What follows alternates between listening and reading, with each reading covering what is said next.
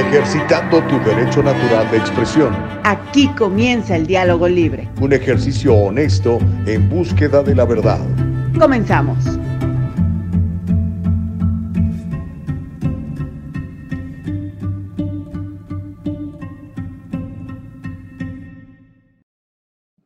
¿Qué onda? ¿Cómo estás? Muy buenos días.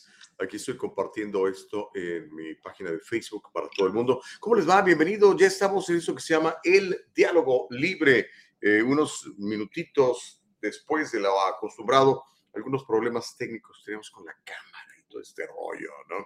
Pero mire, lo importante es que aquí estamos, bendito sea mi Padre, y estamos aquí para hacer un programazo como normalmente lo acostumbramos. Le agradecemos mucho, mucho, mucho, mucho, mucho. Eh, la gente de YouTube ya nos levantó el castigo. Estamos de regreso. Ahorita me acaba de llegar el anuncio de que también nos puedes ver en YouTube y también nos puedes ver en Rumble y también nos puedes ver en Spotify. O sea, se, perdóname, ¿ves? O sea, la Nicole está chipocluda, ¿ves? Ah, muchas gracias, de veras. Bendito sea mi Padre que nos permite la vida y que nos permite el ánimo, las ganas, la energía de poderles saludar todas las mañanas a través de esta plataforma de www.eldialogolibre.com, eldialogolibre.com. Ya estamos en Facebook, ya estamos en YouTube, ya estamos en Rumble. Y me encanta, me emociona particularmente que se esté usted eh, cambiando a Rumble y que nos esté viendo por esa plataforma porque ahí no hay censura. Y bueno, usted ya sabe que este programa es muy delicado. De hecho, ya, mire, ya me está anunciando Rumble que estamos saliendo en vivo ahora mismo. Híjole, qué buena onda. Así que, por favor, coméntenos por donde quiera que nos ande viendo, ¿ok? Así que esto va para arriba, nada nos detiene, la verdad no puede ser eh, callada y la luz siempre va a sobrepasar las tinieblas y es lo que queremos en este programa, que usted pueda dialogar libremente abiertamente, sin temor a que me lo castiguen, sin temor a que me lo echen a perder, sin temor a que le digan que es usted esto, lo otro o aquello, ¿no? Porque incluso, fíjese, ayer escuchaba una, un, una podcast muy interesante de un cuate eh, que, tiene una, una, una empresa de, de, medios que se llama Turning Point y este, le preguntaba a un, un estudiante en una universidad y le decía, oye, pero el hate speech, hay cosas violentas que se dicen, eh, ¿qué opinas de esos? Eso sí hay que quitarlos, eso sí hay que censurarlos. Y el cuate dice, pues no. O sea, la primera enmienda de los Estados Unidos dice que tú puedes decir lo que quieras. ¿okay? Si no te gusta escucharlo, no lo escuches. Si te molesta verlo, no lo veas. Pero tiene el mismo derecho que tú. Y dijo, el cuate dice, en su tiempo, cuando eh, esos grupos neonazis marchaban por las calles de, Nueva York para pues, promover sus puntos de vista nazis, dice, pues no me gusta, lo detesto, pero tienen derecho a hacerlo. Dice, yo no puedo este, censurar a nadie porque tampoco quiero que me censuren a mí. Y ese es el caso del diálogo libre. Ustedes, bueno, últimamente ya no lo han hecho, pero ha habido gente que, me ha mentado la madre, por ejemplo, o que me ha, deseado, me ha deseado la muerte. Tienen todo su derecho de mentarme la madre, tienen todo su derecho de desearme la muerte, pues cada quien, ¿no? De la abundancia del corazón habla la boca, así que, pero sí tiene derecho. Y estamos a favor aquí de, de la conversación, del diálogo libre y sobre todo que pueda usted verdaderamente ejercer la Constitución de los Estados Unidos que nos ampara a todos los que vivimos en Estados Unidos. Es la ley de la tierra, como dicen en inglés, the law of the land. Así que le vamos a seguir. El diálogo libre está para eso. Gracias de veras por acompañarnos, por estar también en Anchor y en Apple como podcast. Ahí nos puede escuchar siempre. Y en vivo ya lo sabe. Siempre nos va a escuchar en vivo en Rumble, en YouTube en Facebook mientras estas dos no nos cancelen. en Rumble de plano no nos van a cancelar, ¿ok? Nuestra productora es Nicole Castillo, para la cual pido un aplauso, se está recuperando satisfactoriamente, se ha recuperado tanto que ya estamos listos para hacerle el anuncio oficial de nuestra cena de celebración del primer aniversario. Va a ser de este viernes en 8. Por ahí te mandé un cartelito, Nicole, necesito que lo apruebes porque este, para ver si ese es el número o ponemos tu número, ¿ok? Me gustaría más que fuera tu número, pero necesito que actives tu cuenta de, de Zelle, mi querida Nicole, ¿ok? Así que bueno, Nicole Castillo, nuestra productora, eh, nuestra productora ejecutiva es Eva Castillo, le mando un abrazo con cariño, hace mucho que no la veo, espero verla el día de la cena. Y bueno, eh, yo soy tu servidor Gustavo Vargas y estamos aquí para servir. Tenemos mucho, pero mucho contenido en la mañana del día de hoy. Tenemos una entrevista muy interesante con una abogada. Es una abogada que está aquí en Estados Unidos, pero que le ayuda a la gente de México y de Centroamérica con sus asuntos legales en sus respectivos países poderes notariales y esas cosas. Le vamos a preguntar qué es lo que hace y sobre todo para ustedes que tienen preguntas sobre propiedades en El Salvador, en México, en Guatemala, que tienen algún problema de custodia en alguno de estos lugares, custodia de hijos o de divorcios o de bodas o qué sé yo. Vamos a platicar con ella, Anel Delgado se llama. Alguna vez platiqué con ella cuando estábamos en, en la plataforma de radiofónica que ahora pertenece a George Soros. Ahí la tuve de invitada y la volví a encontrar y dije, oye, pues ven al programa. Así que, y aceptó, así que vamos a platicar con ella más tarde. Le voy a contar de esta bronca que traen los republicanos con Andrés Manuel López Obrador, eh, lo que dijo el senador republicano que está denunciando a México como un narcoestado. Y Andrés Manuel López Obrador ha respondido diciendo, si siguen así, le voy a decir a los paisanos que voten en contra de los republicanos. Así lo dijo abiertamente el señor Andrés Manuel López Obrador.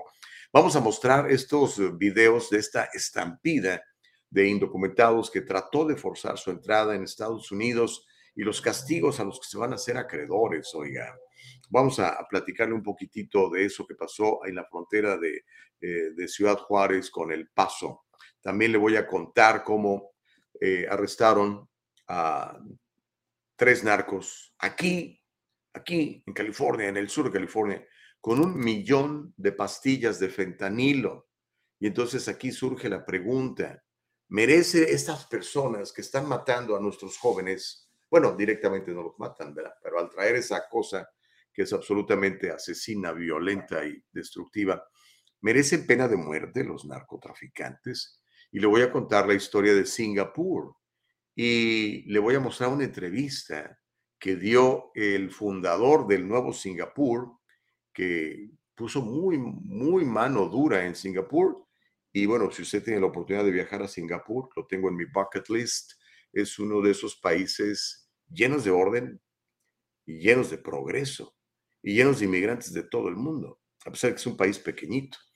Vamos a platicarle de eso. También le voy a contar cómo aquí en California, eh, nuestro gobernador, sin lugar a dudas, el gobernador más guapo en la historia de California y probablemente de la vida, Newsom aún no explica la quiebra del banco SVB, Dirá usted, ¿por qué tiene que explicarlo? Bueno, pues para empezar, porque pasó bajo sus narices, ¿verdad? Pasó ahí en su rancho, en su territorio. Y porque además nos acabamos de enterar que su esposa era una importante miembro de ese banco. Fíjese usted cómo nomás hay que seguirle la huella al dinero. Vamos a platicar un poco de esa quiebra de ese banco, de lo que ha dicho el presidente de los 81 millones de votos eh, Biden ha prometido prevenir más bancarrotas bancarias. Tuvo mucho cuidado de no utilizar la palabra bailout porque la gente pues ya está harta de que estas instituciones eh, hagan sus chanchullos y que después la, la deuda de todos ellos se socialice y nos la repartan a nosotros como hizo Barack Obama con el rescate bancario del 2008. También le voy a contar, si nos alcanza el tiempo, quién es Greg Becker el director de ese desaparecido banco SVB y del el mensaje que le manda a la gente después de que prácticamente se quedó con, con todo el dinero, bueno, no sé si se quedó con todo el dinero, pero de que perdió todo el dinero de los que estaban allí ahorrando, invirtiendo y financiando. Le voy a platicar. Y yo creo que sí nos va a dar tiempo porque hay otra historia que está funcionando alrededor del mundo. Y es que los médicos alrededor del planeta dicen que ya es tiempo de parar las inyecciones. Usted sabe a qué inyecciones me refiero. Tiene que ver con la panadería y con el bicho. Y también, si nos alcanza el tiempo, espero que sí, hombre. Si no, mañana. Uh, están acusando al FBI de alterar evidencia para encarcelar a los invasores del Capitolio. Luego de que este cuate Carlson, Tucker Carlson, presentar en televisión toda la evidencia de las mentiras que nos echaron por tres años. ahora, los abogados defensores de muchos de estos que están en la cárcel dicen que pues es ilegal, porque las imágenes fueron eh, prohibidas, no, no les dieron acceso. Y los acusadores tenían imágenes en donde se mostraba otra realidad que no era, una vez que nos enteramos de que han liberado todas estas 40 mil y tantas horas de, de grabaciones de las cámaras de seguridad del Capitolio. Así que se le viene una broncota grande al FBI por andar de mentirosos, por andar de corruptos. No sé si ha llegado el momento de, de eliminar el FBI y a otras muchas organizaciones que lamentablemente se han podrido, se han corrompido, se han vuelto partidistas o elitistas, más bien yo diría elitistas, porque los dos partidos son, son la misma porquería. Entonces, este, vamos a platicar de todo eso, ¿ok? Le invito a que se quede con nosotros, a que comparta todo esto, a que le diga a todo el mundo que estamos en Rumble, que estamos en YouTube, que estamos en Facebook y que más tarde nos va a poder ver en Spotify y nos va a poder escuchar en Anchor y en Apple. Pero déjeme ver si, si, si sigue mejor la voz de Nicole Castillo, nuestra productora y co-conductora de este programa, para que nos salude en la mañana del día de hoy. ¿Cómo andas, Nicole? ¿Cómo te sientes? ¿Te animas a saludar a la gente? Hola, hola, buenos días. Sí, estoy ya mejorando. La verdad me siento mucho mejor uh, cada día, uh, tomando mis medicinas antibióticos y ya sabes, cuidándome con tecitos, jarabes y cuanto más. Uh, pero sí, saludando a todos esta mañana.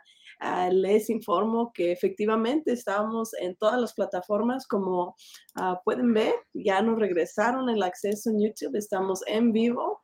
Y pues donde quiera que nos encuentren, nos van a encontrar como el diálogo libre. El único lugar que tenemos alguna discrepancia con el nombre es en Rumble. Aquí es True Social, puede ver el diálogo libre. Y Rumble, el diálogo libre sale con los espacios, pero muchas de las veces ah, es necesario ponerlos sin los espacios, no sé por qué, pero así se manejan. Tuve que hacer dos. Uh, tenemos cero seguidores en este, pero tenemos todos nuestros videos en los dos. No sé por qué, pero no me, no me dejaron cambiar este. Así que estamos siempre en vivo a través de esta plataforma. Y pues ya saben, desde Facebook le pueden dar un like, un compartir.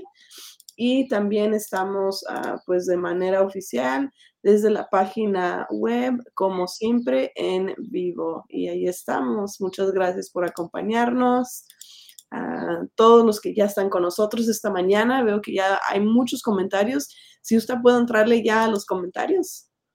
ahorita le entramos, Nicole, ahorita le entramos. Gracias, Nicole, por la explicación y a toda la gente que está descargando Rumble, muy, muy agradecidos, de veras, eh, qué bueno que lo están haciendo. Y pues vamos a, a, los comentarios, ya saben, siempre nos gusta saludar a la gente que nos saluda, así que vamos rápido. Le invito a que comparte esta información le invito a que se suscriba a nuestro canal en YouTube, ahora que nos han sacado de la cárcel luego de ser castigados de manera artera, yo diría cobarde, eso de andar censurando a la gente, está muy mal. Pero bueno, ya estamos de regreso y lo más importante, estamos en Rumble, donde usted nos puede ver y escuchar también, ¿ok? Good morning, dice Martita Moreno. Martita, ¿cómo te va? ¿Cómo estás? Dime, dime, ¿cómo estás? Espero que muy bien. El Felitec Michaca también ya está conectado. Gracias, Feli, por echarnos un, un lente. Que nada nos detenga, dice, dice Feli, por supuesto que nadie, hermano. Homero Escalante dice, ¿cuáles problemas técnicos? Huevones incumplidos. Si estuvieran laborando en Twitter, ya los habrían echado. Ahí sí hay disciplina, dice Homero Escalante. Qué bueno que no trabajamos en Twitter, ¿verdad? Pero sí usamos mucho el Twitter. Por cierto, síganme en Twitter, arroba 23 Gustavo Vargas, ahí estoy en Twitter. Y me gusta ahora mucho Twitter porque no nos están censurando. Y también estoy en Truth Social, ¿eh? la, la, plataforma de Trump. Ahí también, ahí abrí una. Ahí me encuentra como Gustavo Vargas Saucedo. Marta Moreno dice, aquí escuchando el mejor show online, producido y dirigido por el mejor equipo. Saludos, Bella Nicole, dice Martita. Tú sí sabes, Martita, ya, ya me caías bien, pero ahora me caes mucho mejor. Carlos Nieto está en eh, YouTube, dice, feliz día, el diálogo libre. Los he extrañado varios días que no me he conectado, pero aquí estoy otra vez pendiente de ustedes. Gracias, Carlos. Eh, lo que pasa es que la gente de YouTube nos había cancelado, nos había censurado, nos había metido a la cárcel por andar de hocicones, según ellos, ¿verdad? Según nosotros, por andar ejerciendo nuestra libertad de expresión. Homero dice, ¿quién va a dirigir el programa hoy? ¿El señor Gustavo Vargas o el Pinocho? No, pues Gustavo. Pinocho no ha venido A ver si luego lo invitamos, ¿verdad? Aunque creo que lo van a meter a la cárcel al doctorcito ese. Homero dice, hay represión. Oh, qué la. El señor Oaxaca, ¿cómo estás? Buenos días, saludos, dice a través de Facebook. Guadalupe Madrigal está en YouTube, dice, buenos días, Gustavo, vamos con todo. Of course, my horse. Vamos con todo, hermanito. Claro que sí. Uh, Corina Uriarte dice buenos días, señor Gustavo y Nicole, ya los extrañaba por este medio. Yo no tengo Facebook, un saludo desde esta bella mañana en Ensenadita, la chula, la chula, pues qué bueno, Corina. Mira, Corina, cuando no nos encuentres en YouTube y no nos encuentres en Facebook, vea Rumble, se escribe Rumble, allí vamos a estar. Homero dice, no, señor Gustavo, la primera enmienda está regulada. ¿Eh? no puede andar por ahí con la baba de fuera, es peligroso. La primera enmienda está regulada. ¿Quién la regula, brother? ¿El gobierno tiránico? Marco de León dice, el dólar está empezando a colapsar. Sí, vamos a platicar un poquitito de eso ahorita que hablemos de el banco este es Vivi. Julia Dalaví dice, buenos días, Nicole, y te pone tus florecitas, mientras que Homero Escalante dice que miento. Dice, no, señor Gustavo, no mienta, a nadie le ha mentado la madre. No, yo a nadie le he mentado la no, no sobre eso nadie le ha deseado la muerte. Sí, hermano, claro que sí, pero está bien. Pues cada quien puede desear lo que quiera, ¿verdad? Que vaya a suceder es otra cosa. Dice, como el festejo va a ser gratis, pagado por... No, no va a ser gratis. 25 dólares las personas que quieran venir a cenar con nosotros. Me parece un gran deal porque la comida es de primer nivel y nos van a tratar a todo dar. Vamos hasta música, vamos a tener. dice, no voy a comer durante tres días para poder llegar con filo. Ok, me parece re bien. La pregunta del millón, señor Gustavo Vargas, ¿va a haber comida para llevar o no? No, no hay para llevar. Bueno, puedes pagar algo si quieres llevar. Homero, ¿qué puedes, hombre? No seas gorrón, hermano. María Aquino dice, buenos días, chicos, que tengan un excelente y bendecido día desde la hermosa ciudad de Pasadena, California. Qué bonito Pasadena, ¿eh? me encanta Pasadena. Me acuerdo cuando el Mundial eh, fue bien divertido eh, andar por esas calles de Pasadena. Homero dice, no se le olvide, señor Gustavo Vargas, que aquel que niega a su patria niega a su madre. En consecuencia se convierte en perro bastardo, sarnoso, lleno de pulgas. Hasta faltó que dijeras que con chorro también. Si el fentanilo es violento, asesino, genocida, estaríamos hablando de que el fentanilo es conservador. Bueno, ok. Bueno, em, vamos a, leer lo que dice don Julio Mejía, Oaxaca. Dice, la libre expresión es indispensable. de acuerdo.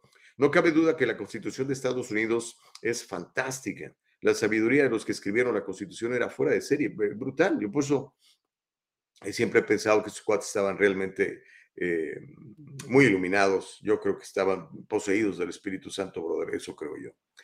Dice, los delegados tenían entre 26 años, Jonathan Dayton, y 81 años, Benjamin Franklin, quien cuando se firmó estuvo tan enfermo que lo tuvieron que llevar a las sesiones en una silla de manos. Eran genios, tenían una mente futurista, no solo de décadas, sino de cientos de años adelante. Sí, eran bárbaros. Estoy de acuerdo contigo, Mr. Oaxaca. El señor Chávez dice, el IRS debería ser eliminado. Yo estoy a favor de eso también. Silvia Morales dice, buenos días, bendiciones, saludos, señor. Qué guapo se ve con el chaleco. Oh. Gracias por la flor, mañana paso por la maceta. La verdad es que les voy a confesar porque no me puse el saco. Tengo calor. Entonces dije, ching, no, no me voy a poner el saco tengo calor, la verdad tengo calor.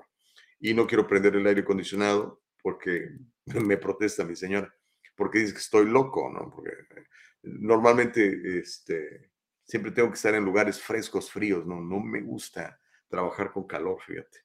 Myron, buenos días, Myron. Ahora sí, mira, que nadie te detenga, mi hermano. Muy buenos días.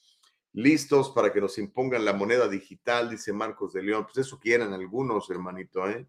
Pero no creo que los vayan a dejar. Homero, ¿qué dice? Ve Mierdevisión y Teledundo. Good morning, Nicole Gus. Ay, Dios. Muy buenos días desde Rumble, dice Salitello pero para comentar, vengo a YouTube. Ah, ok, está bueno, mi querida Sally. Qué buena onda. Sally, te, te, agradezco mucho todo el apoyo, mi reina santa. Dios te bendiga a ti, a tu esposo, a tu familia. Gracias por vernos siempre aquí en el Diálogo Libre. Pues vamos a entrarle, oiga, porque esto es para calentar el chocolate y es una historia que tiene varios días, pero que no la hemos podido comentar por falta de tiempo. Pero hoy, mire, vamos a arrancar con ella. Me refiero al senador Lindsey Graham. Lindsey Graham es un senador republicano. Él es un rhino. Él es parte del el Deep State. Él es parte de este establishment de colusión de, de, mafia del poder entre republicanos y demócratas. Este cuate dijo que va a presentar un proyecto, un proyecto de ley, que sentará las bases para que Biden, el presidente de los 81 millones de votos, use la fuerza militar estadounidense contra los carteles mexicanos de la droga. Ándale. Lindsey Graham, quien es senador sempiterno, no sé cuántos años tiene ya ahí, eh, por el estado de Carolina del Sur, él estaba reaccionando al secuestro de estos cuatro estadounidenses en Matamoros, dos de los cuales fueron encontrados muertos eh, en la semana, usted lo recuerda. Aparentemente estaban coludidos con, con el tráfico de drogas también. Pero bueno, el asunto es que, dijo textualmente Lindsey Graham, esta administración no ha hecho nada al respecto. Voy a presentar una legislación, le dijo a Jesse Waters de Fox, para hacer que ciertos carteles mexicanos de la droga sean organizaciones terroristas extranjeras bajo la ley estadounidense y preparar el escenario para usar la fuerza militar, si es necesario, para proteger a Estados Unidos de ser envenenado por cosas que salen de México. Órale, ¿qué le parece esa declaración? Ahora vamos a ver aquí lo que dijo para que no vayan a decir que lo malinterpreté o lo traduje mal, en donde Lindsey Graham habla en la televisión y dice lo que va a proponer y la iniciativa de ley que va a presentar en el Congreso para que, no sé, el cartel de Sinaloa, el, ¿cómo se llama este? El Jalisco Nueva Generación, la familia michoacana, no sé, los que andan por ahí matando y robando y asaltando y violando y todo el desastre que están haciendo en, en México, Latinoamérica y en Estados Unidos, sean declarados, eh, pues, eh, como dice, eh, organizaciones terroristas, organizaciones terroristas, y que Estados Unidos tenga soldados para darles en la torre. ¿Cómo la ve desde ahí? Esto es lo, que dijo Lindsey Graham. Entonces vamos a ver el, video y quiero que opine, porque después Andrés Manuel ya le contestó, le dijo, cállate, chacha. No, no, eso no dijo. Le voy a contar lo, lo, lo que dijo. Mientras, eh, vamos a verlo, aquí está, mire, platicó con un canal de televisión que se llama News Nation, Vamos a ver lo que dijo allí el Instagram hablando de los carteles mexicanos de la droga y de que hay que mandarle la fuerza militar.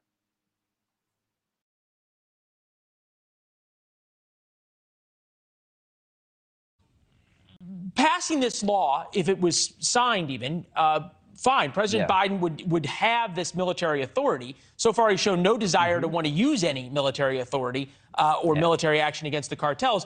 Right. On an even deeper level, do you even trust the Biden administration and Secretary of uh, Defense Austin to prosecute a war competently against the cartels? Well, what I'm trying to do is bring to the table solutions that don't exist today. I reject the status quo the law enforcement model, as you articulated in your opening, is not working. You know, the fentanyl problem is an epidemic in America getting worse. So, no, I, am not commander in chief, but I'd like to give the commander in chief congressional authorization to use force to stop the poisoning of America. If they don't use it, we'll have an election in 2024, and people can run on a platform. I would use it if I could. So the point I'm trying to make is that the current situation is untenable. Mm-hmm. The Mexican government uh, is no longer in charge of most of their country.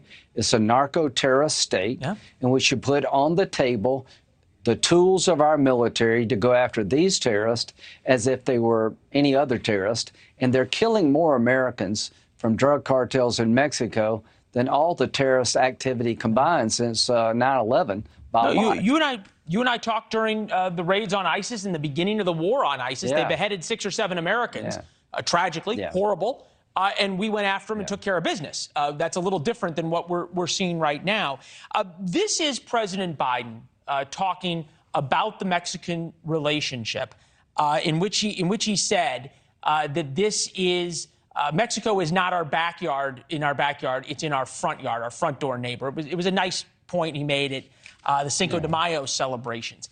Do you have any realization from the White House that they take uh, this seriously and that they realize that the Mexicans just aren't up to this? Well, that's a good question. Is it a lack of will? They just don't have the will to take their country back from the terrorists or is it capability? They don't have the capability. Let me give you an example from 2000. Bill Clinton, a Democratic president, uh, came up with an idea called Plan Colombia. We sent military forces to the country of Colombia to work with their military and their law enforcement officials to take down the cocaine trafficking networks. FARC was a terrorist organization, a leftist group that was being financed by cocaine, and they were poisoning America. It worked. So I'm suggesting a plan Mexico that we work with the Mexican government to take back Mexico from the terrorists and protect Americans. And if they don't want to work with us, then we'll use the authority we have to protect our nation from enemies, foreign and domestic. The narco terrorist state in Mexico is a failed state when it comes to fentanyl distribution. Uh, and they need to be held accountable for what they're doing to Americans. And as a last resort, I would put on the table using military force unilaterally to protect Americans from being poisoned by drug cartels in Mexico. Thanks for watching. Go to newsnationnow.com to find News Nation on your television provider. And don't forget to subscribe. Click the. Bueno, hasta vemos el comercial ahí de News Nation. ¿Cómo la ven? Ahora, la cosa es que eh, Andrés Manuel reaccionó de volada, ¿verdad? AMLO dijo, espérame tantito, ¿no? Obviamente no le cayó nada bien lo que dijo Lindsey Graham y dijo Andrés Manuel López Obrador él literalmente amenazó con involucrarse en la política de Estados Unidos y emprender una campaña dirigida a los mexicanos como yo en Estados Unidos, que podemos votar en este país, para que no votemos por los republicanos por estos llamados a emprender una, una ofensiva de invadir y atacar a los carteles de la droga. Andrés Manuel dijo, no vamos a permitir, no vamos, así con les que ningún gobierno extranjero intervenga en nuestro territorio y mucho menos que intervengan las Fuerzas Armadas de un gobierno. Eso fue lo que dijo AMLO. Dice, si no cambian su actitud y piensan que van a utilizar a México para sus fines propagandísticos, electorales y políticos, vamos a llamar a que ese partido no sea votado por injerencista, inhumano, hipócrita y corrupto. Toma la cachetón. Eso dijo Andrés Manuel. De hecho, tenemos un video de él en, su cuenta de Twitter para que platiquemos un poquitito de las reacciones de Andrés Manuel Obrador ante las acusaciones de Lindsey Graham, este veterano eh, político republicano, miembro del Deep State, que anda promoviendo, pues, echarle los militares a, Andrés Manuel porque no los controla. Y él dice así, pues mira, le voy a hablar a todos los mexicanos que están allá decir, hermano, no votes por los republicanos, vota por los demócratas. ¿Cómo la ves desde ahí? Bueno, mientras tenemos listo el video, le cuento lo que dices. Ah, no, ya tenemos listo el video. Pues vamos a ver el video de una vez, mi querida Nicole Castillo. Venga, venga, venga, venga, adelante. However, it is well established fact that fentanyl is mass produced by cartels in Mexico using chemical precursors imported from China. And some U.S. lawmakers say Lopez Obrador's claims are detached from reality. AMLO works for the cartels at this point. That seems pretty clear. He, he's more interested in representing the cartels than the Mexican people. It's all produced in Mexico. The precursors come from China. AMLO lets that happen. He lets his cartels uh, operate with impunity. And Brett, just three weeks ago in Sinaloa, the Mexican military announced that they made what they described as the biggest fentanyl lab bust on record. And at the time, the president of Mexico highlighted that lab bust in a press conference, pointing out that the lab was worth $80 million. So to hear him now claim that fentanyl is not made in Mexico is a bit of a head scratcher. Other news with the Mexican president. He is now apparently uh, saying he is going to launch an information campaign against Republicans here in the United States because they are calling for military involvement in Mexico against the cartels and stricter rules when it comes to fentanyl. He says he is going to urge Hispanics and Mexicans here in the United States not to vote for Republicans until they change their tunes on those topics. Ándele. Ahora, ¿qué tanto poder, qué tanta influencia podría tener Andrés Manuel en mexicanos como yo, por ejemplo, o incluso en hispanos, ¿verdad? Que no necesariamente sean mexicanos de ascendencia, pero que, admiren a Andrés Manuel y digan, no, sí le voy a hacer caso a Andrés Manuel y voy a votar por el demócrata. ¿Eh? ¿Se lo imaginan? Por lo menos va a ser interesante de ver. Homero dice, creo que el senador Graham debería de hacer un comité para ver por qué Donald Trump protegió a los carteles. Recordemos que fue quien dijo que había que convertirlos en terroristas, pero después no lo hizo porque lo está protegiendo. ¿Será que lo tienen en la nómina? Dice Homero. Órale. Sally dice, en otras palabras, AMLO dijo, dejen a nuestros narcos tranquilos. Reyes, ¿cómo estás? Dice, todos estamos de acuerdo en que exterminarán a todas esas lacras de los carteles, que exterminaran a todas esas lacras de los carteles. Por otro lado, que se ha hecho con tanto tiroteo aquí en Estados Unidos. Primero se debe combatir el terrorismo local. Cada vez que un loco toma un rifle y hace matazones, dice Reyes Gallardo.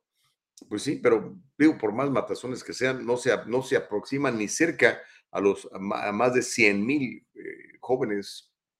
Jóvenes, es gente entre 16 y 35 años que, que están muriendo al año por consecuencia de esta cosa, del fentanilo.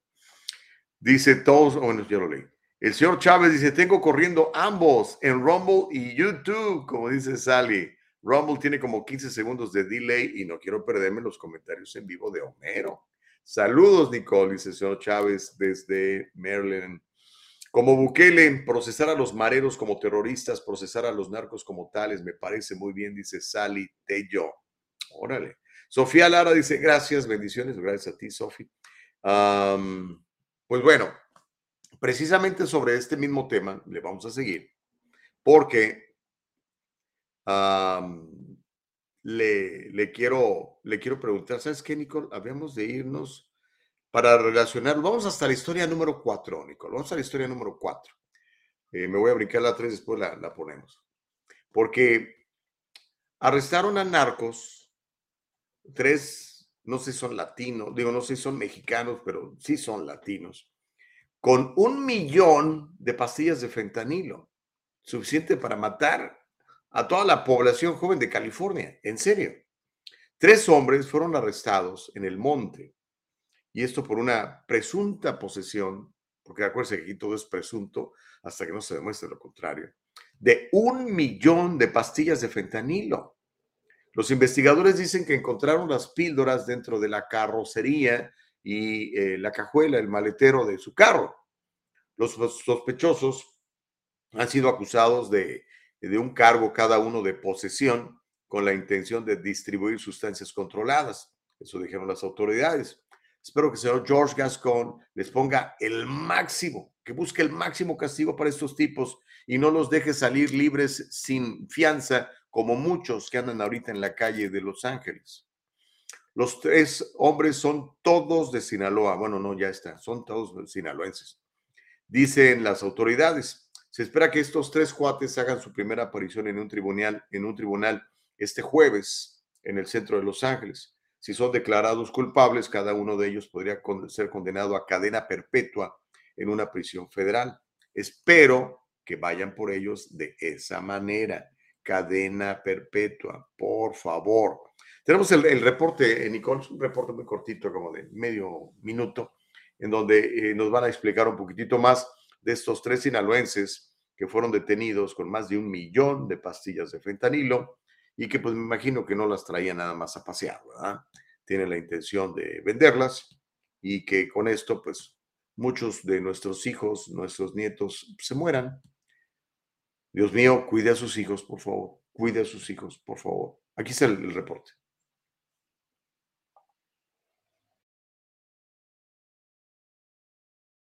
Three Mexican nationals are behind bars tonight after federal agents found nearly 1 million fentanyl pills inside a car in El Monte. Agents say Wednesday the suspects first negotiated a 10,000 pill sample deal for 7,500 bucks. They say if everything checked out, one of the suspects would buy the rest. The three were busted during a planned traffic stop. If convicted, each faces a maximum of life in prison.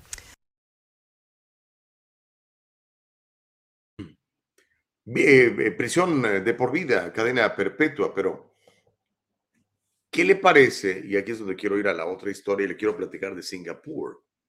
¿Qué le parece la pena de muerte para los narcotraficantes? ¿Será muy duro?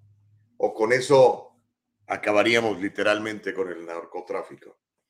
Países como Singapur debe en buena medida su renacimiento económico y social a la mano dura de sus dirigentes, especialmente uno que es histórico y es considerado el padre de la patria de la nueva y moderna Singapur. Él se llama Lee Kuan Yew, a quien se le rinde reverencia en su país, al que llevó de la pobreza y la corrupción extremas a ser un modelo para muchas naciones asiáticas y del mundo. Lee Kuan Yew, quien nació el 16 de septiembre de 1923, murió el 23 de marzo del 2015. Fue un abogado político, fue estadista en Singapur y se desempeñó como el primer ministro inaugural de Singapur cuando pasaron de la corrupción, el desastre, la prostitución. Era un cochinero Singapur. Y en 1959 tomó el poder 1959 y lo desempeñó hasta 1990. Lo reelegían y lo reelegían y lo reelegían. Él fue miembro del Parlamento desde 1955 hasta que murió en el 2015. Este señor Lee Kuan Yew es ampliamente reconocido como el padre fundador de Singapur. Y quiero que vea esta entrevista que le hace un periodista, la dio hace algunos años, donde explicaba el por qué la pena de muerte para los corruptos porque también hay pena de muerte para los corruptos y eh, políticos corruptos. Y para los narcotraficantes ha sido un éxito en su país. Quiero que vayamos a ver este video, Nicole Castillo, donde vamos a ver a Lee Kuan Yew explicándonos por qué en Singapur la pena de muerte fue un éxito para los narcotraficantes. Escuchemos la entrevista, le va a gustar mucho y luego platicamos. Venga. They have criticized the human rights record, the number of executions, for instance, haven't they? They may believe that if you're kind to drug traffickers, you get a better society. In America, they're changing their minds and they're sending people back to, the, to death row. In Singapore, before you land, their hostess or the steward will announce that there are very heavy penalties if you are found with more than a stated number of grams of certain prohibited drugs. And if you still come in with a few kilos of them, which will destroy hundreds, thousands of families, one death is too kind because you're killing that family every day for years and years and years that a daughter or a son is an addict. But the per capita rate of executions in Singapore is much higher than in the United States. Have you worked it out? According to Amnesty International. Have they worked it out Apparently. accurately? Per capita of what? Per capita of drug traffickers or per capita of population of Singapore? I am executing foreign drug traffickers. Let me tell you the people who have been executed. Nigerians, because Nigerians are the most unlikely of drug traffickers in, in Asian society. Dutch women traveling with African men. Dutchmen traveling with Chinese women. Uh, how do you calculate per capita? Per capita of Dutchmen entering Singapore or per capita of Singaporeans as against Dutchmen? What's Amnesty talking about? Do they know what's happening? Do they ask themselves, what would happen if we send them all to prison for five, ten years, and we'll have to make more prisons because there'll be such an endless stream of them. And this is, despite the death penalty, the rewards are so enormous that people are willing to risk it. And why not? Would you say that over the 31 years as you were Prime Minister that you were a ruthless man? Do I Look at you, a ruthless man. Here I am being pilloried, ex ex excoriated, by who? abused by you. Merely ask questions, I thought. So, but every one of them is barbed and loaded, darts with a bit of arsenic in it. I'd like I mean, to think that you were given a chance to answer any question no, that was put to you, no? Oh, that's what I'm offering myself for, isn't it? But if I were a ruthless man, I would get you into a corner, and say, now, let me ask you some questions. Why do you start with the assumption that your interviewee is always dumb and that you are smarter than him? Why do you assume that Asians are somehow unable to understand Western ways of life and that they would be so much better if they would become, if they would become more like the West?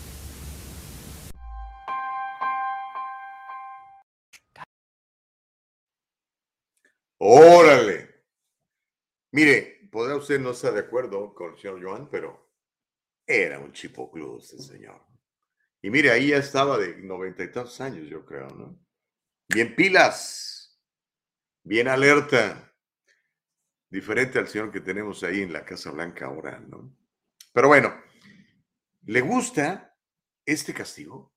¿Sabes qué? Estás traficando, te vas a morir, hermano. Y te vas a morir rápido, porque eh, porque es otro problema que tiene California. De hecho, ahorita el, ¿cómo se llama? El emperador que tenemos, como él no cree en la pena de muerte, es un castigo muy duro. Entonces ha suspendido todas las, todas las sentencias de muerte que están ahí pendientes por años, algunos por más de 10 años, que están ahí condenados a muerte y no los matan porque la pena es muy cruel. Pues sí, es muerte, te vas te vas a morir. Y lo que dice, me, por lo menos me hace reflexionar, no sé usted qué piense, ¿no? Dice, si no les damos la pena de muerte, entonces el riesgo se, se, justifica, el riesgo de, ser atrapado con, con drogas, porque dice, bueno, tengo la posibilidad de ganarme 750 mil dólares así en un ratito con unas cuantas pastillitas de esta porquería. ¿Quién se gana 750 mil dólares en cash, sin tener que pagar impuestos de inmediato. A cambio, corres el riesgo de que te metan cinco años a la cárcel o diez. Esto, ¿sabes qué? That's a risk that I am willing to take. Y es lo que estamos viendo hoy en día. Mucha gente por eso toma el riesgo y dice, ah, pues, ¿qué es lo peor que me puede pasar? Que me metan a la cárcel 10 años. Mm, ok, pero, oh, pero es un solo, en un solo deal me puedo levantar un millón de dólares. ¿Sabes qué? Lo hago. Entonces él dice, así, mira, ¿sabes qué? Te agarraron, te mataron. ¿Estás dispuesto a perder la vida? Órale, éntrale. Dice, pero vas a minimizar la cantidad de, personas que quieran dedicarse a este asunto. No sé, para, para, que, para que lo reflexionemos. Déjeme leer algunos puntos de vista y luego vamos a la historia de lo que pasó en la frontera. Oiga, qué cosa tan fea. pues vámonos desde arriba si quieres, mi querida Nicole Castillo. Dice Sally, dice, grande de edad el presidente, pero muy alerta y sobre todo con dos dedos de frente. No conocía a mi señor, mi respeto, sí. Ya murió, murió en el 2015, pero es el padre fundador de esta Singapur nueva que conocemos, que es un modelo económico, político y social para el mundo. Es un país pequeñito que ha concentrado eh, mucha gente que quiere llegar ahí a hacer negocios. El idioma oficial ahí ya es el inglés, ¿ok? Y, este, y existe un clima de libertad, pero eso sí son bien estrictos con los políticos corruptos y con los narcotraficantes. Elsa Navarrete dice, cinco años no es nada, pero por eso los narcos no tienen miedo ni respeto. Pues sí, es cierto. El cita dice, buenos días Gustavo, bendiciones. Eso sería perfecto para tanto político corrupto que se enriquece a costas del pueblo. ¿Se imaginan, por ejemplo, ahora que acabamos de descubrir toda esta porquería que nos vendieron del 6 de enero, ¿no? O lo que estamos descubriendo ahora de, de la panadería y del bicho, ¿no? Que, híjole, como, qué corrupción brutal, y eso que apenas estamos rascándole ahí a la superficie. Se imagina que todos nos dijeran, ¿sabes qué? Pues ni modo, hermanito, eres una rata asquerosa y te vamos a tener que ejecutar. La ley dice que las ratas asquerosas tienen que ser ejecutadas. No existe tal ley, ¿verdad? Eh, y pum, que en una plaza pública ahí vieras a fulano, un balazo en la cabeza, otro, otro balazo en la cabeza, otro balazo en la cabeza, bye. Gustavo, ¿qué te pasa? ¿Qué va a decir la Organización de Derechos Humanos y todos estos, no? Que era lo que preguntaba el periodista, oye, es que dice la organización de eso y la otra organización, todas estas gentes que se dedican a defender a todos estos malandros, ¿verdad? Pero no sé usted qué piense. Mm.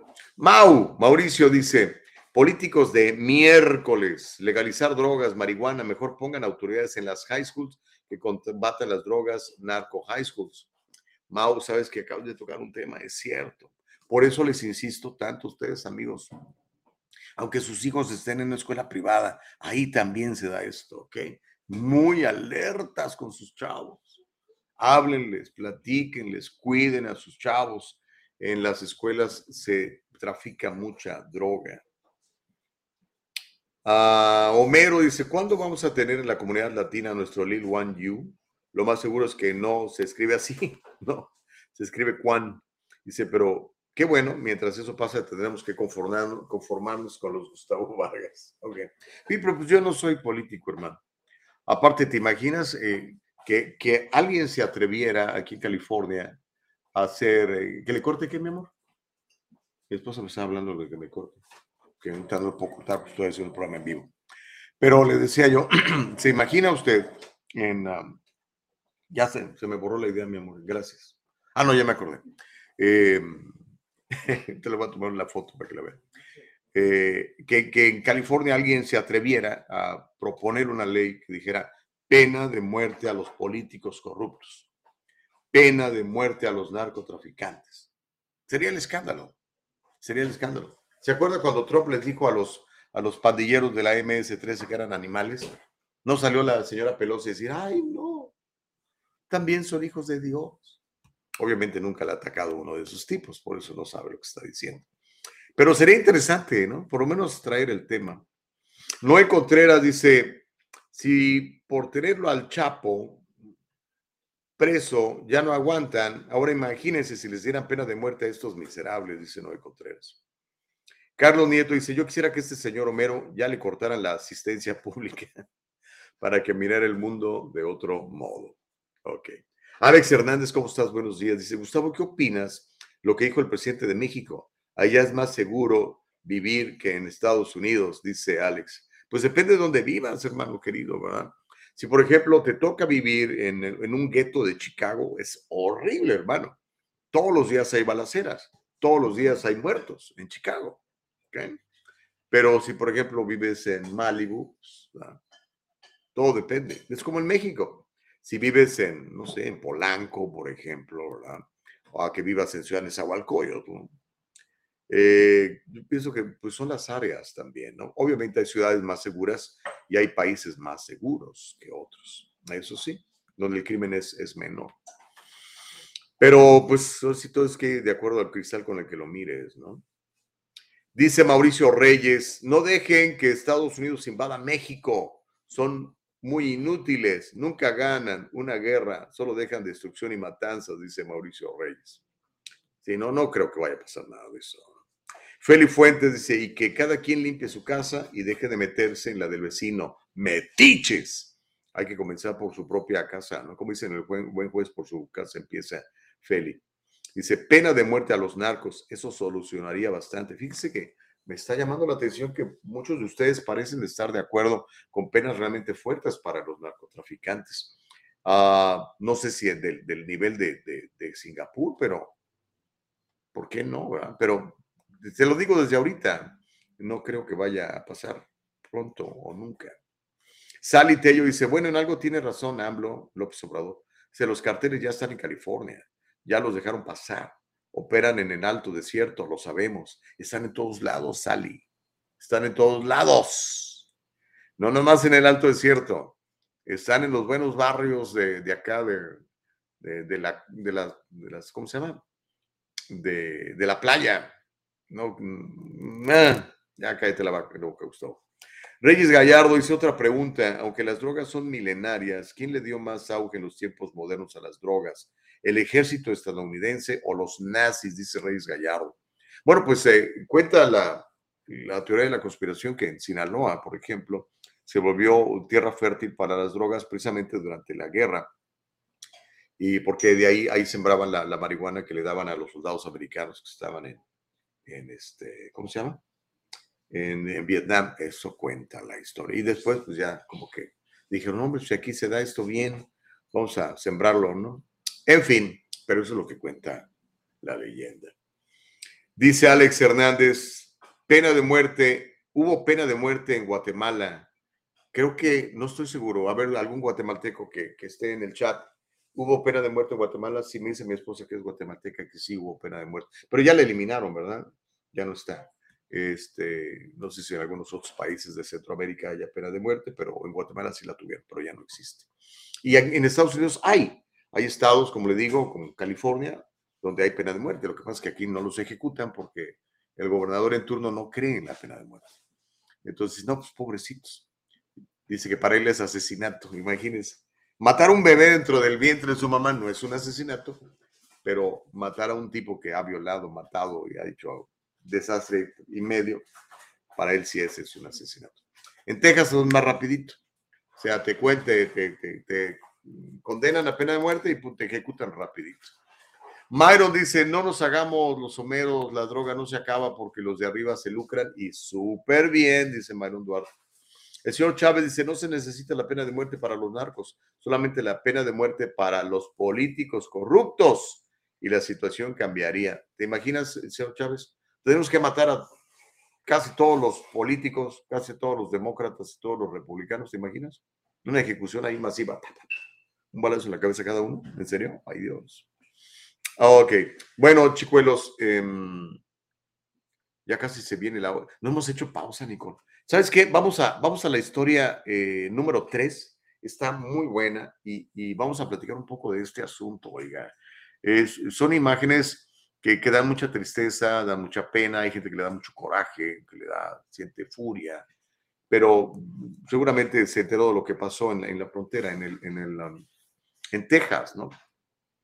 Donde un poco más de mil indocumentados intentaron el domingo entrar por la fuerza de Estados Unidos al atravesar en una estampida las barreras y las líneas policiales del el puente internacional que está en El Paso, en El Paso, Texas, que divide eh, o que une más bien a eh, Ciudad Juárez, Chihuahua, con El Paso en Texas. Eh, este puente, así, se llama Puente Internacional del Paso, Texas, fue invadido por estos cuates que en tropel le entraron y dijeron, vámonos todos, Estados Unidos. ¡uh!".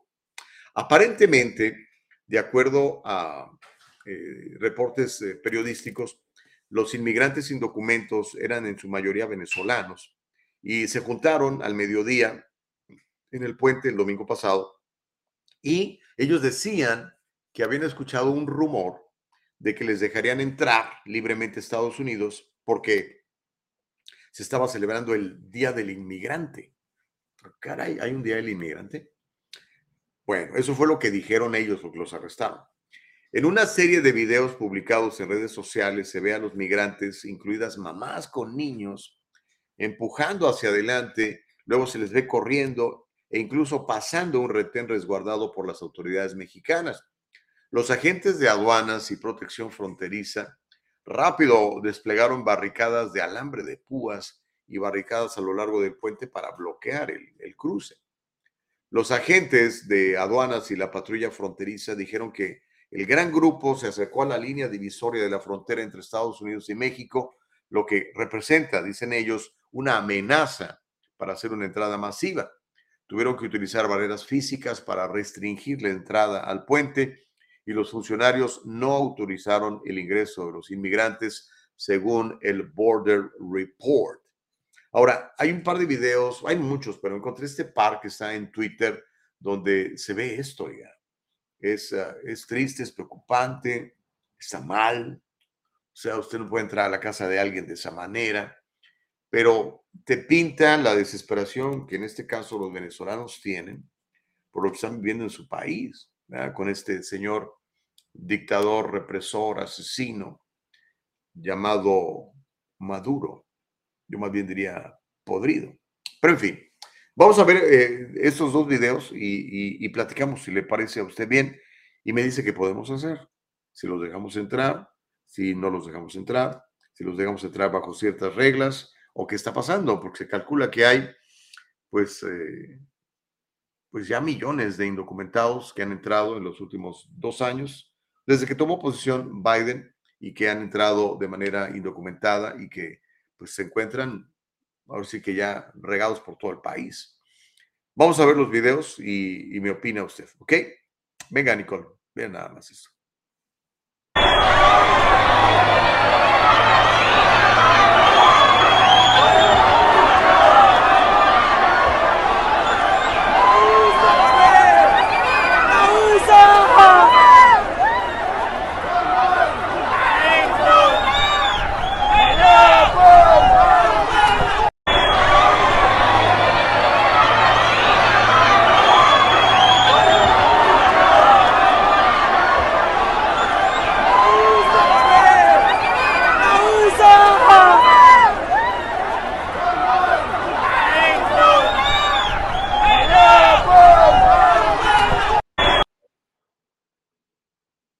¿Cómo la ve? Tenemos otro más, ahorita nos lo va a compartir Nicole Castillo también.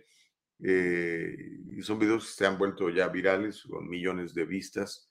Este es ah, un reportero de, que estaba ahí en la escena que grabó esto con su celular y después lo subió a su cuenta de Twitter. Vamos a echarle un lente, Nicole. Venga.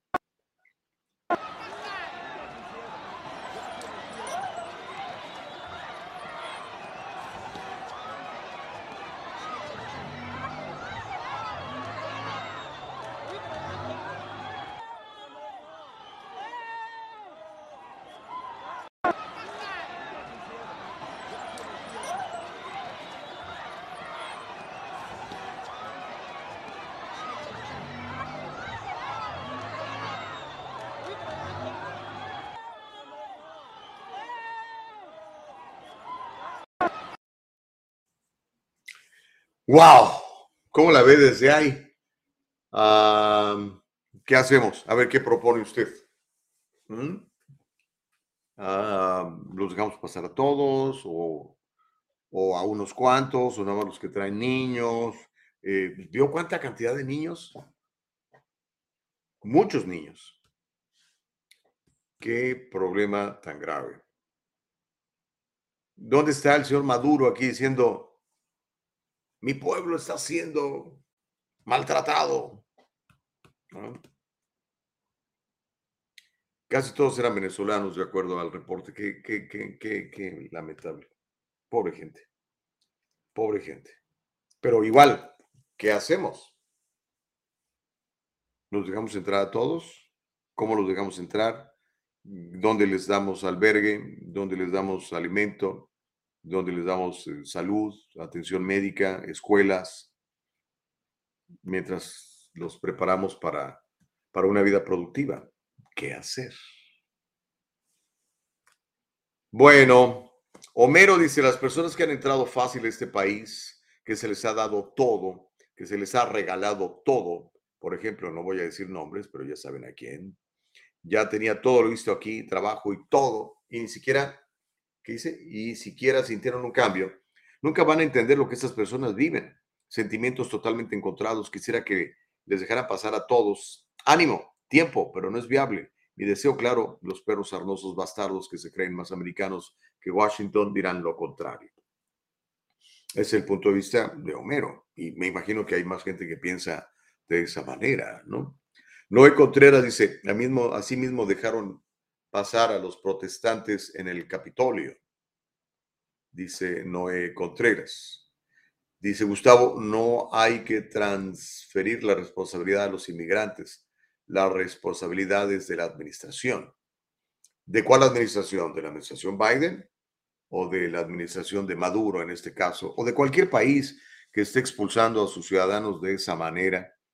Porque yo estoy muy seguro que si esa mamá que viste ahí corriendo con su niño y al señor ahí con su gorrita tuviera seguridad, trabajo, acceso a, acceso a pues a servicios en Venezuela, por mencionar ahora el caso, pues no andaría aquí millas tan lejos poniendo en riesgo su vida y la vida de sus hijos para entrar a los Estados Unidos. Entonces, ¿a qué administración nos referimos, Noé? Dice Sally, en California sí hay pena de muerte. El asesino del deputy Calhoun de Riverside fue condenado al mes pasado, pero ya sabemos que solo lo tendrán guardadito, uniformado, aseado, tres comidas al día, ejercicio. Tiene razón, Sally, porque el emperador que tenemos en California no cree. Entonces él se pasa la ley por el arco del triunfo. Dice, no la voy a ejercer. Imagínense, hay una ley, la law of the land, dice, un criminal como este tipo que mató a Calhoun, merece que lo ejecuten. Y él dice, no, eso es muy feo. Mejor no. Mientras yo sea gobernador, no habrá pena de muerte. Ok, pues ojalá te vayas pronto, hermano. Todavía le quedan tres años.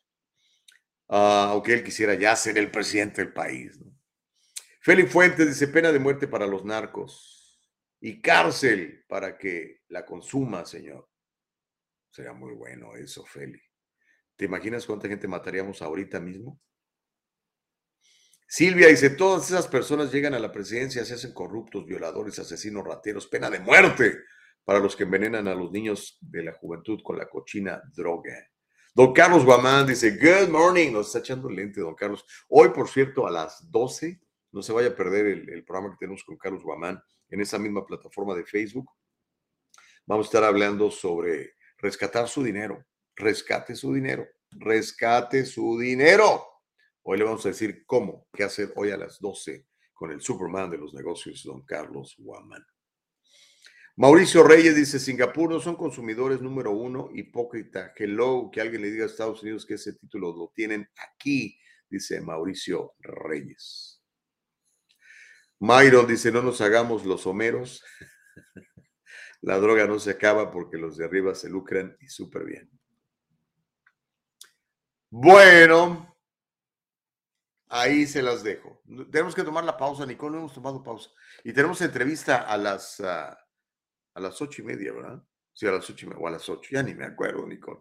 Pero mire, tenemos esta entrevista con esta abogada, es una abogada eh, mexicana, pero que opera aquí en Estados Unidos y que nos va a aclarar muchas dudas sobre trámites en nuestros países de origen, que los puede usted hacer de aquí, desde aquí, a veces porque no puede ir para allá, o a veces porque no tiene tiempo o el dinero para ir para allá. Muchas cosas legales vamos a platicar el día de hoy. Pero bueno, si nos da tiempo, y si nos va a dar, ¿cómo que no nos va a dar tiempo? El gobernador de California, Newsom, aún no explica la quiebra del, del banco SVB, el banco en el que, por cierto, su bella esposa, Jennifer Siebel, era una de las ejecutivas. A ver, que alguien me explique. Y el presidente de los 81 millones de votos promete prevenir más bancarrotas bancarias. No se querrá perder lo que dijo el señor Joe Biden. Y le voy a, le voy a mostrar quién es Greg Becker, el director de ese desaparecido banco SVB, y el mensaje descarado que le manda a la gente que perdió millones de dólares en su banco. Eso lo vamos a tener al regreso, junto con la entrevista con Anel ah, Delgado, para platicar con todos ustedes sobre trámites desde aquí en los países de origen. No le cambie, es el diálogo libre.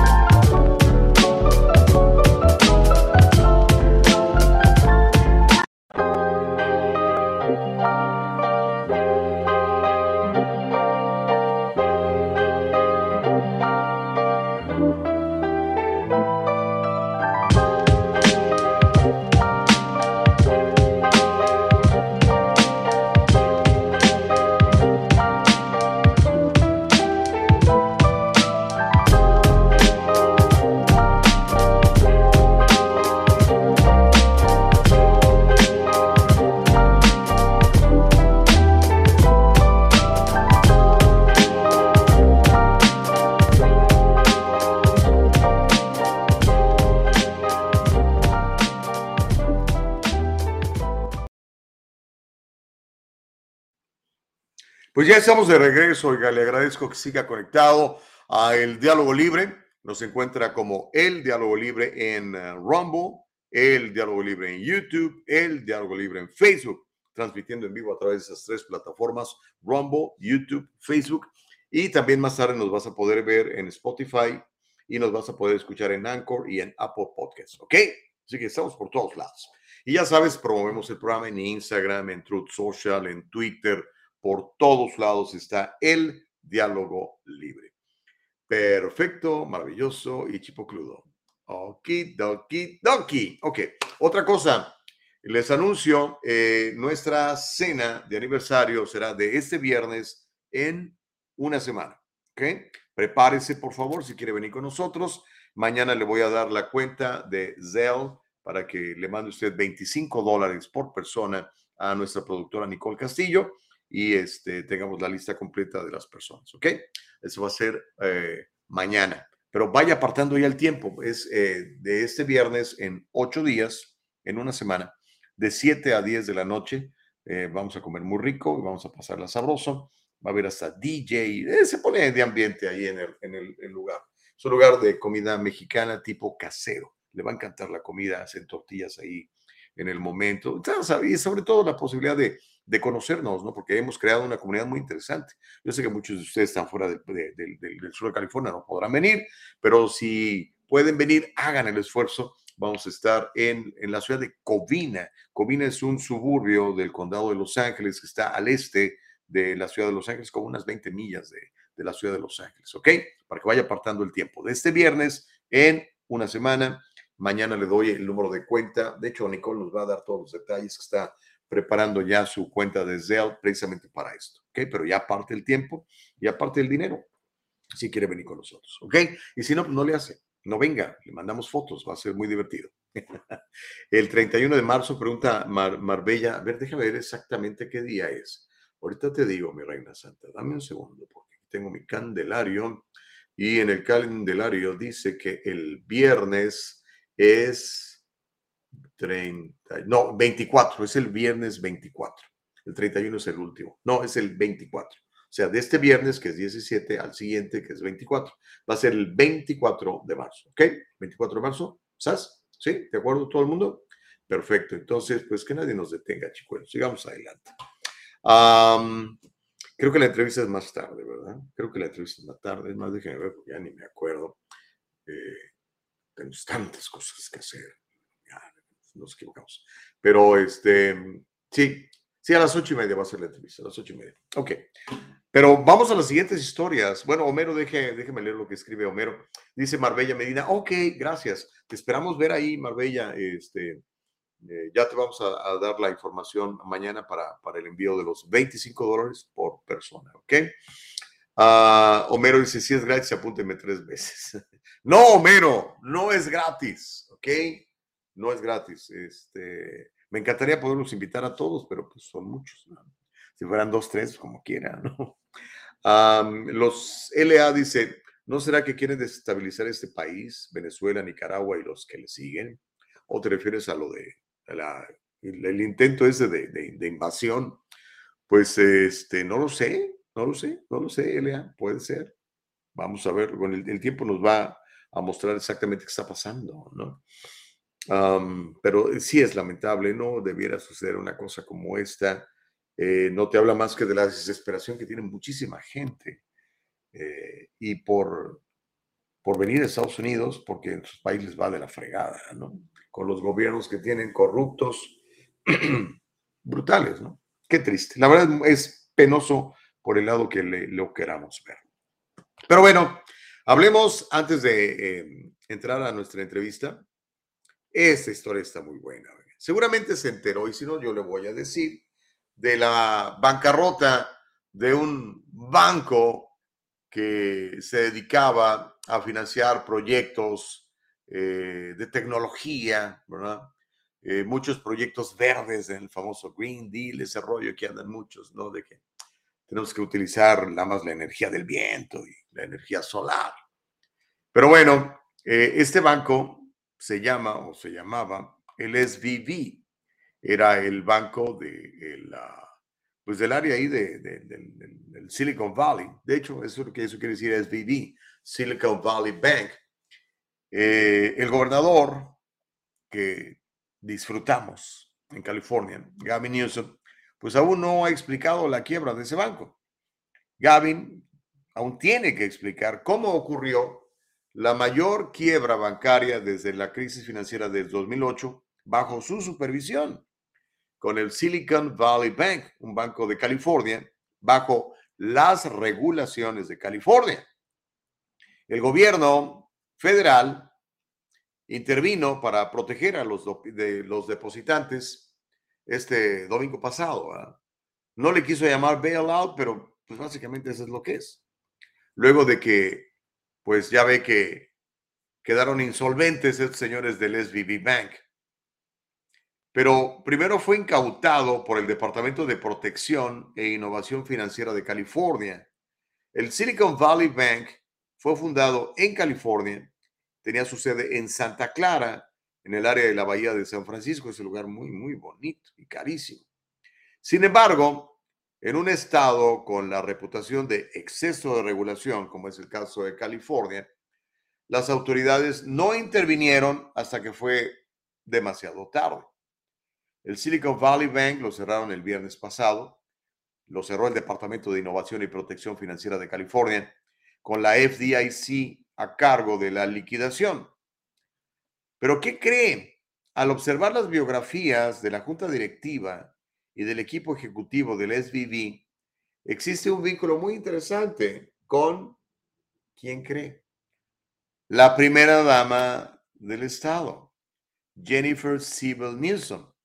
Esta señora que fue actriz, fue una de las que demandó a, sin suerte, por cierto, al tipo este eh, violador sexual de mujeres, Harvey Weinstein. Jennifer Sibyl Newsom, quien ahora es cineasta. Nosotros le financiamos sus proyectos y se las pasan en las escuelas públicas de California. Esta señora Jennifer Sibyl Newsom era una de las ejecutivas del SVB. Ella formaba parte de la junta directiva del proyecto de socios de California. ¿Cómo la ve desde ahí? Apuesto que eso no lo sabía, porque no se lo dicen. Hay que proteger a la familia del gobernador. Pero, ¿quién protege a los que se quedaron sin su feria? El FDIC le garantiza 250 mil dólares, nada más usted tiene más de ese dinero, kiss it, goodbye. ¿Mm? Pero mire, vamos a ver este video, eh, tratando de explicar qué fue lo que pasó con el SVB, con el Silicon Valley Bank y pues, ¿qué podemos hacer para evitar que nos lleven al baile estos señores banqueros? ¿Se acuerda lo que pasó en el 2008? ¿Se acuerda de lo que hizo Barack Obama? Dicen que rescató. En realidad lo que hizo fue hipotecar y repartir la deuda entre todos nosotros. Las ganancias fueron para ellos y las pérdidas fueron para todos nosotros. Socializó la deuda. Pues espero que no hagan lo mismo en esta ocasión, aunque todo apunta para allá. Pero vamos a ver este, este, este video y platicamos un poco del SVB y de la relación de la primera dama con este banco y del mismísimo gobernador, ¿para qué nos hacemos? Adelante, por favor, mi querida Nicole Castillo, échate. After tech lender Silicon Valley Bank collapsed on Friday, it failed to raise enough money to end its capital crisis. And now companies like Etsy are feeling the impact. CBS 2's Willie James Inman reports. Following the collapse of Silicon Valley Bank this week, officials in Washington are expressing concern. When banks experience financial losses, it is and should be a matter of concern. Silicon Valley Bank is the 16th largest in the country, with $209 billion in total assets late last year, according to the FDIC. The bank is known for serving tech startups and venture capital firms. Silicon Valley Bank failed uh, largely because of its links to the tech industry, because tech is getting nailed by uh, all the uh, rise in interest rates and change in consumer preferences. On Friday, state regulators shut down the bank, transferring control of its assets to a new institution controlled by the FDIC. In a statement, the agency said customers would be able to access their funds no later than Monday morning. But it only insures deposits up to $250,000. The bank serves some major companies like Roku, Pinterest, Shopify, and Etsy, which warns sellers that some deposits may be delayed. Small business owner Amber Fields now swept up in the chaos. I'm a mom of three. I run a small business. I do this from my home. Those funds feed my family and pay my bills. The effect is also being felt overseas, with Israeli Prime Minister Benjamin Netanyahu saying his government will take steps to assist businesses that are impacted. Mark Zandi also told CBS News that he doesn't believe the collapse of Silicon Valley Bank will bring about a much broader systemic issue for the financial sector. Meanwhile, California Governor Gavin Newsom says he's speaking with the White House to bring about a solution as quickly as possible. Willie James Inman, CBS News, the White House. Una solución lo más rápido posible, dice el emperador de California, su graciosa majestad, Gavin Newsom. Y su señora. ¿Cómo la ve? La señora era miembro de, miembro de la junta directiva del banco. Nadie menciona ese detallito. Nadie menciona esa relación. Mire, Andrés Manuel López Obrador habla en México de la mafia del poder. Aquí existe una mafia del poder mucho más cañona, tan cañona que hasta mis anteojos se me cayeron. ¿Qué pasa con eso? Pues hay una corrupción brutal.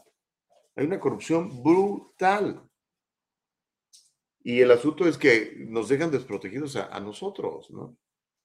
Con el, y, y, van a subir las tasas de interés otra vez. Entonces, muchos de estos bancos fueron alentados a endeudarse pero después le suben las tasas de interés, ya no pueden. Y la gente que pone su dinero ahí pierde. ¿Y a ellos quién los rescata? Nadie. Nadie. Pero bueno, mientras siga existiendo esta mafia del poder, eso va a seguir pasando. Y como está el país, con una crisis brutal, endeudado hasta las cachas, imprimiendo dinero a diestra y siniestra. Ya el dólar no se respeta como se respetaba antes. Los rusos, por ejemplo, ahora hacen transacciones en yuanes. ¿Sabía usted eso? El currency eh, chino ahora es más respetado en, en, muchas partes del mundo que el dólar. Gracias, señores del gobierno, lo están haciendo muy bien. Y vemos este, este tipo de bancos que es un o sea, no era un banquito, un gran banco. Financiaba empresas multibillonarias, sobre todo de tecnología, bajo el cuidado de este gobernador que tenemos en California. Aún no nos explica la participación de su esposa, la cineasta Jennifer Civil Newsom, como miembro de la junta directiva. Pero bueno, mientras eso pasa, Sale el presidente de los 81 millones de votos, el señor Joe Biden, y promete que va a prevenir más bancarrotas bancarias. Lo dijo el día de ayer. Él dijo que va a promulgar reglas para evitar el colapso de los bancos después de que la inflación, impulsada por sus políticas energéticas, acuérdese, cuando nos suben el precio de la energía, se crea inflación. Entonces, cuando, por ejemplo, Newsom dice, ¿sabes qué? Vamos a cerrar todos los pozos petroleros de California. ¿Qué hace? Pues que haya escasez, que tengamos que depender de petróleo de Venezuela o de otros países para poder mantener lo que necesitamos. Y eso sube. Aparte de eso, súbale eh, los impuestos tan altos. Lo mismo sucede con Estados Unidos, con este presidente de los 81 millones de votos que le ha hecho la guerra a los combustibles porque dice que no son limpios, que en 10 años ya no vamos a utilizar petróleo. Entonces todo eso hace que todo suba de precio. Le sube la luz, le sube el gas, le sube la gasolina, todo sube de precio. Y son, con todo respeto, ¿verdad? No, no, no, no fui a, a Wharton School of Economics, pero tengo dos dedos de frente.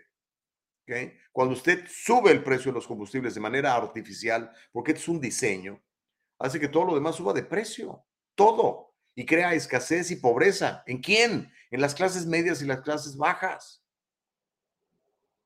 Tenemos una inflación galopante provocada por esto.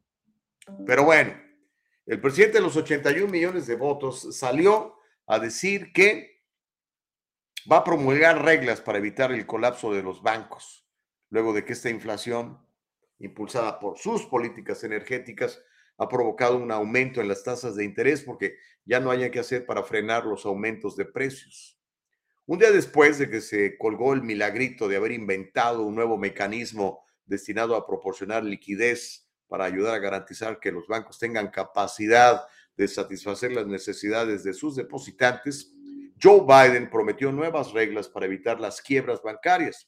No ha quedado claro qué políticas va a promulgar su administración, porque no ha contestado las preguntas de los periodistas, para contrarrestar las quiebras bancarias causadas, como le digo, en parte causadas por el aumento de las tasas de interés para reducir esta inflación galopante que, insisto, ha sido impulsada por las políticas del régimen Biden que han reducido la independencia energética de estadounidense, estadounidense.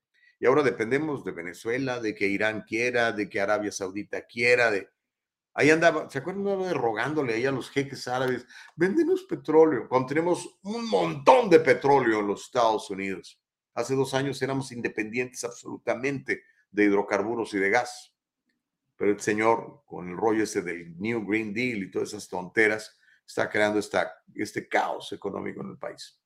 Pero bueno, vamos a escuchar lo que, lo que dijo el presidente de los 81 millones de votos, explicando cómo le va a hacer las nuevas eh, políticas que va a promulgar para evitar que haya eh, más uh, crisis bancarias y más bancos terminen colapsando, como lo hizo el SVB. Todavía seguimos esperando respuestas y una explicación de qué estaba haciendo ahí la señora mujer de, del gobernador. Aquí está el, el presidente más popular en la historia de los Estados Unidos, el único que ha alcanzado 81 millones de votos. Vamos a escucharlo. Americans can have confidence that the banking system is safe. Your deposits will be there when you need them.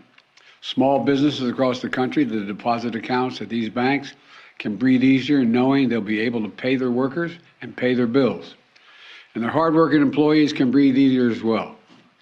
Last week, when we learned of the problems of the banks and the impact they could have on jobs of small businesses and banking system overall, I instructed my team to act quickly to protect these interests. All customers who had deposits in these banks can rest assured, I want to rest assured they'll be protected and they'll have access to their money as of today. That includes small businesses across the country that bank there and need to make payroll, pay their bills, and stay open for business. Ok. Esa es la promesa de, eh, señor Joe Biden. Ahora, me puse a investigar quién es el, director de este banco, o quién era, porque pues ya ya de banco no queda nada, ¿no? El cuate se llama Greg Becker. ¿Quién es Greg Becker, el director del desaparecido banco SVB? Bueno, este señor, el director ejecutivo del banco SVB, Greg Becker, muy buen amigo de Gavin Newsom, presidió el Silicon Valley Bank que colapsó. Él se unió a esta compañía hace 30 años como oficial de préstamos Así comenzó. Becker no figura entre los principales accionistas del SVB.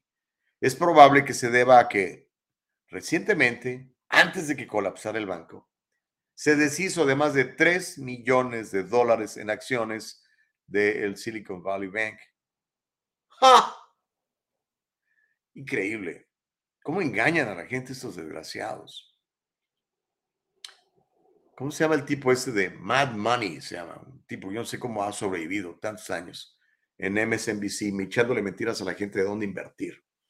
Ese tipo de Mad Money decía, invierte en SVC, en SVBC, invierta, invierta en el SVB Bank, perdón. Un mes antes de que colapsara, estaba promoviendo que usted fuera a poner su dinero allí. Imagínese. Pero bueno, regresemos a Greg Becker. Es probable, como le digo, que este Greg Becker no aparezca mucho, aunque debería, pero pues es amigo del gobernador.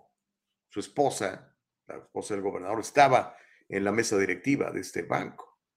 Pero de acuerdo a un formulario, formulario 4 se llama, que fue presentado por la Comisión de Bolsa y Valores de la SEC, Él vendió 12.451 acciones el 27 de febrero, después de que presentó un plan que le permitiría venderlas el 26 de enero.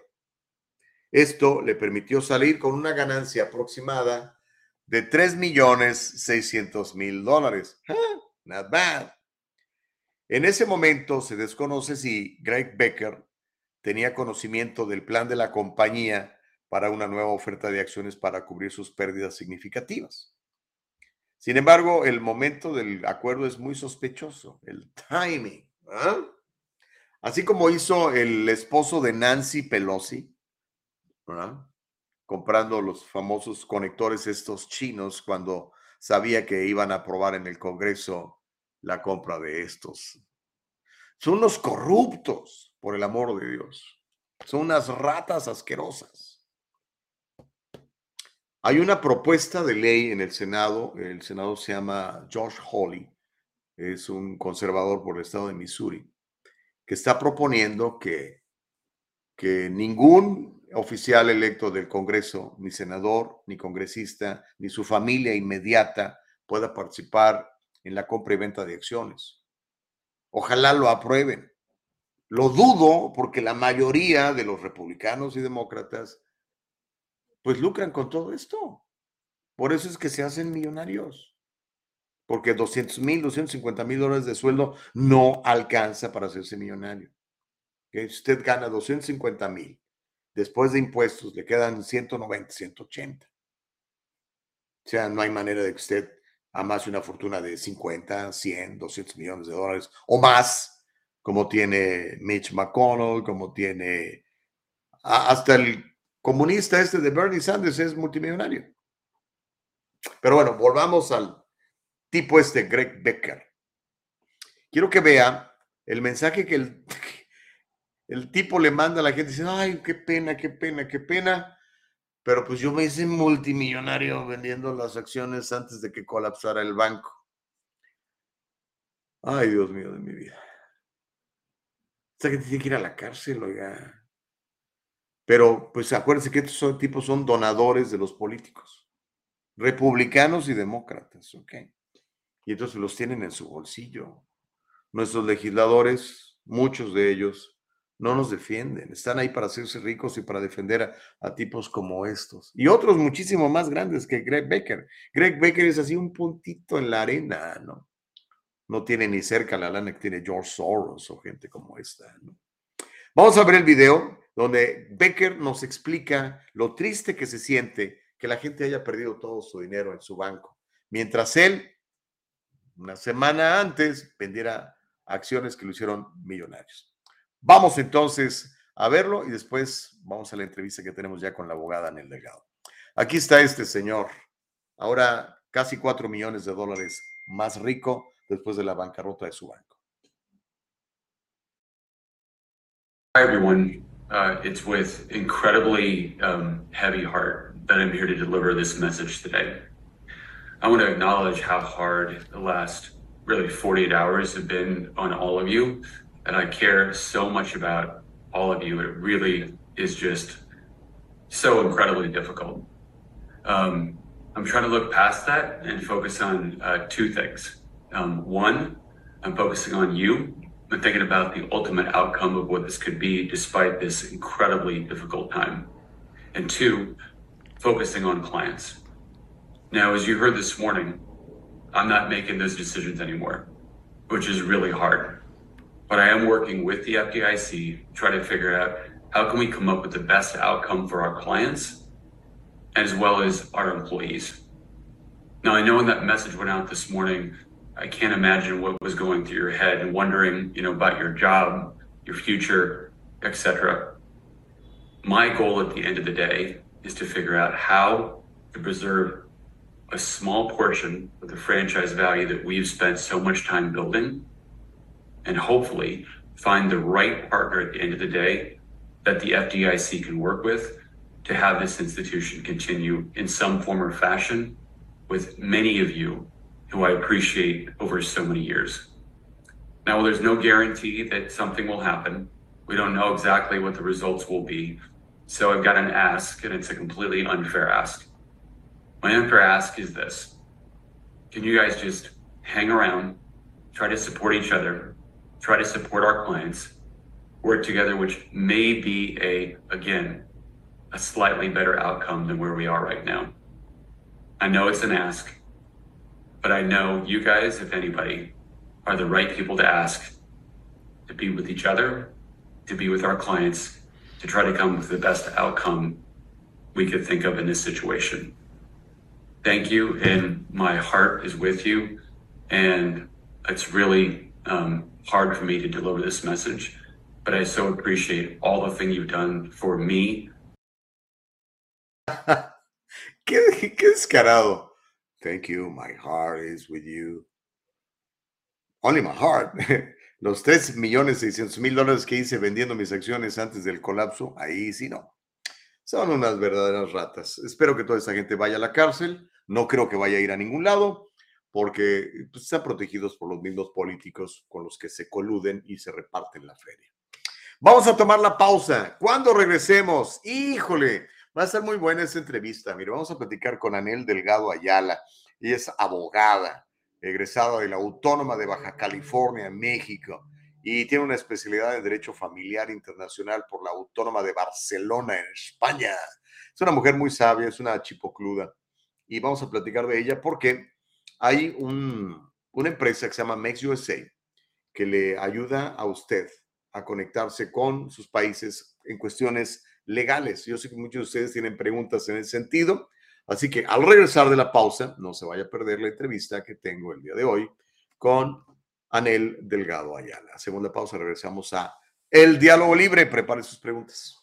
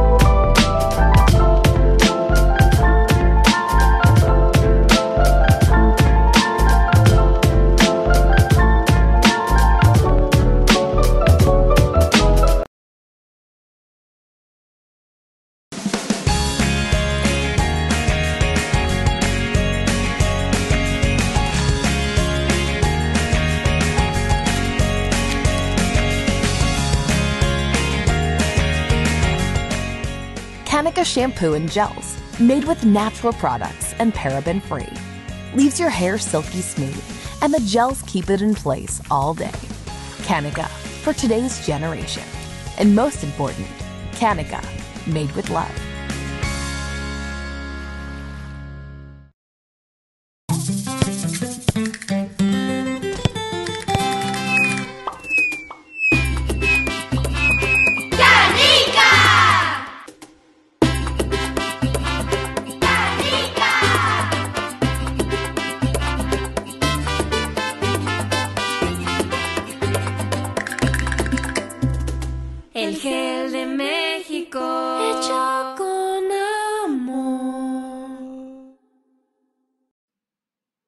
Continuamos completamente en vivo a través de eldialogolibre.com. Estamos transmitiendo en nuestra plataforma de Rumble. Gracias a la gente que ya se está conectando en Rumble. Estamos en Facebook Live, estamos en YouTube, completamente en vivo. Y ya sabe, también esto lo va a poder ver más tarde si tiene la aplicación de Spotify.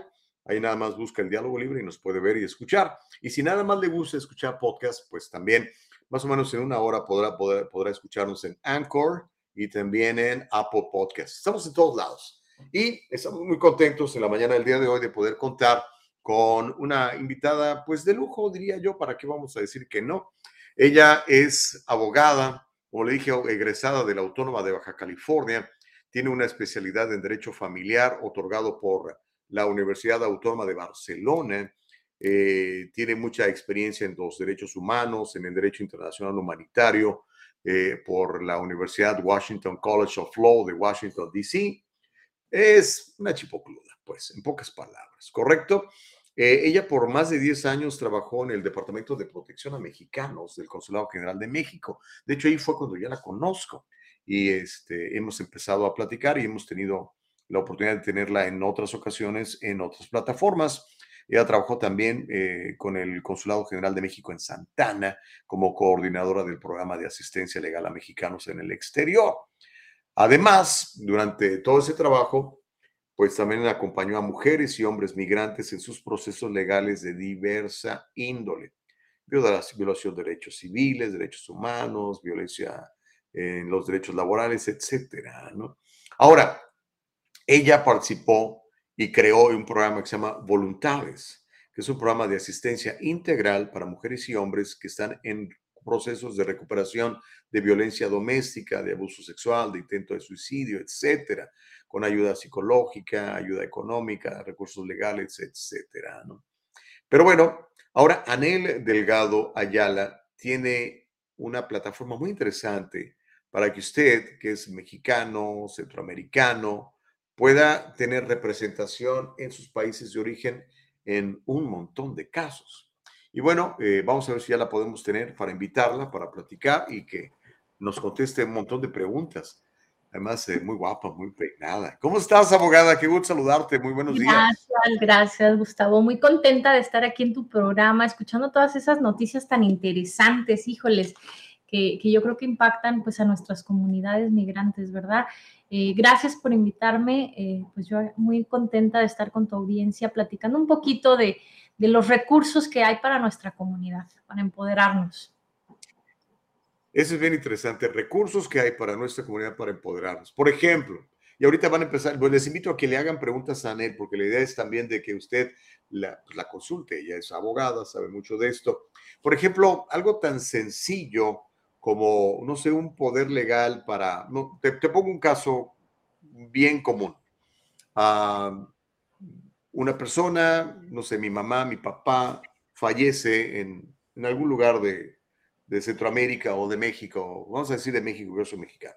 Mi, mi, papá fallece en México y este, hay ahí una herencia que reclamar, pero no puedo ir a México por la razón que sea. Ah, ¿Cómo le asistes allí, a, el abogada Delgado?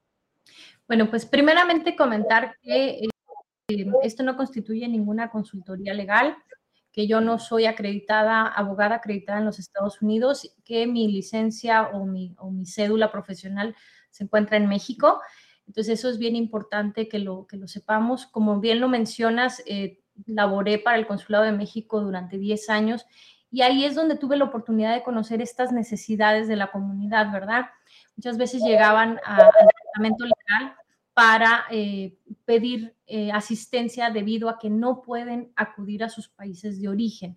Entonces, a raíz de esta necesidad que surge en la comunidad migrante, es que pues se funda lo que es MEX USA Legal Services, que es una oficina de asistencia a nacionales, con nacionales no solo mexicanos, pero también de Centro y Sudamérica, en la, asistencia jurídica para sus países desde Estados Unidos. Entonces, respondiendo a tu pregunta, efectivamente una de las necesidades más importantes es, estoy viviendo una situación en mi país de origen, acaba de fallecer mi padre, dejó una, herencia, eh, yo necesito hacerme presente en este juicio, sin embargo, no puedo salir del país porque perdería mi estatus legal. Entonces, em, hay una figura que se llama eh, poder notarial, o carta poder le conocen en la comunidad, en donde tú puedes, sin necesidad de acudir a tu país de origen, sin salir de Estados Unidos, tú puedes designar a un familiar, a un amigo, a alguna persona de tu confianza o inclusive a tu abogado, si es que ya lo tienes, para que este desarrolle esas a tu país. Entonces, mayormente eh, este, estas cartas poder se elaboraban en los consulados, ¿verdad? El consulado en el exterior tiene la función de, fungir como institución de tu país. Entonces tú vas a tu consulado y ahí se prestan algunos de los servicios que tú tendrías que hacer directo en México. Sin embargo, con esta globalización, con este movimiento migrante, pues obviamente surgen las leyes internacionales, los tratados y convenios internacionales en donde se permite que haya mayor flexibilidad legal. Entonces, algunas personas comentan, bueno, es que me ha dicho mi abogado que yo tengo que ir a un consulado para sacar esta carta poder, que si no es de consulado no es aceptable. La respuesta a ese tabú es no necesariamente tienes que ir a un consulado, porque el protocolo de Washington sobre poderes notariales establece que no hay una oficina determinada. Lo cierto es que sí necesita ese documento tener ciertas bases jurídicas y estar adecuado a la normativa internacional para que tenga esa validez y sea insertado en tu país. ¿Cuáles, ¿Cuáles son como esas validaciones? Pues número uno, que esté redactado legalmente. No nada más vas a ir a una oficina y que te pongan una carta poder en donde dice yo otorgo poderes a mi vecino para que me represente. Pues eso no sería un documento legalmente establecido. Entonces, sí es importante que cuando acudan a una oficina de, de notary público o algo, pues verifiquen que la persona que les está asistiendo tenga nociones sobre el documento que van a elaborar. Y otro elemento que debe de contener este documento, este poder, es que venga apostillado. La apostilla es un sello que da validez internacional. Eh, este, eh, nuevamente, con los convenios internacionales, los gobiernos establecen mecanismos seguros para que un documento que es emitido en un país, vamos a decir Estados Unidos, tenga validez en otro país, vamos a decirlo México, El Salvador, Guatemala, Honduras. Entonces, si este documento, este poder notarial que estamos diciendo que tú requieres para que alguien te represente en tu país, reúne por lo menos esta, estos elementos legales de validez y aparte tiene la postilla y viene traducido y viene notarizado, entonces ese documento va a tener plena validez y ejecución en tu país de origen sin que necesariamente haya sido emitido por el gobierno de tu país. Entonces, esa es una de las preguntas que siempre me hacen cuando llaman, dicen, bueno, y es que, y si lo hago con usted, ¿va a tener validez? La respuesta es sí, siempre y cuando lleve todos estos elementos. wow, Oye, qué interesante todo eso que platicas me dejaste así como que, órale, buena onda. Ok, ahora, mucha gente, eh, Anel, no está muy consciente de todo esto y a veces hace, hace las cosas, mm, pues queriendo hacerlas bien, pero las hace mal. ¿Qué pasa cuando, cuando ya las hizo mal? Todavía hay manera, porque luego es cuando te llaman, ¿no? Cuando llaman a los expertos, una vez que ya la regaron, y si, oiga, se me hace que la regué, este, ahora qué hago, hay, posibilidades de corrección cuando una persona se equivoca en uno de estos documentos, un mal apostillado o que no está apostillado, por ejemplo, y, que se hacen las, los trámites, Anel?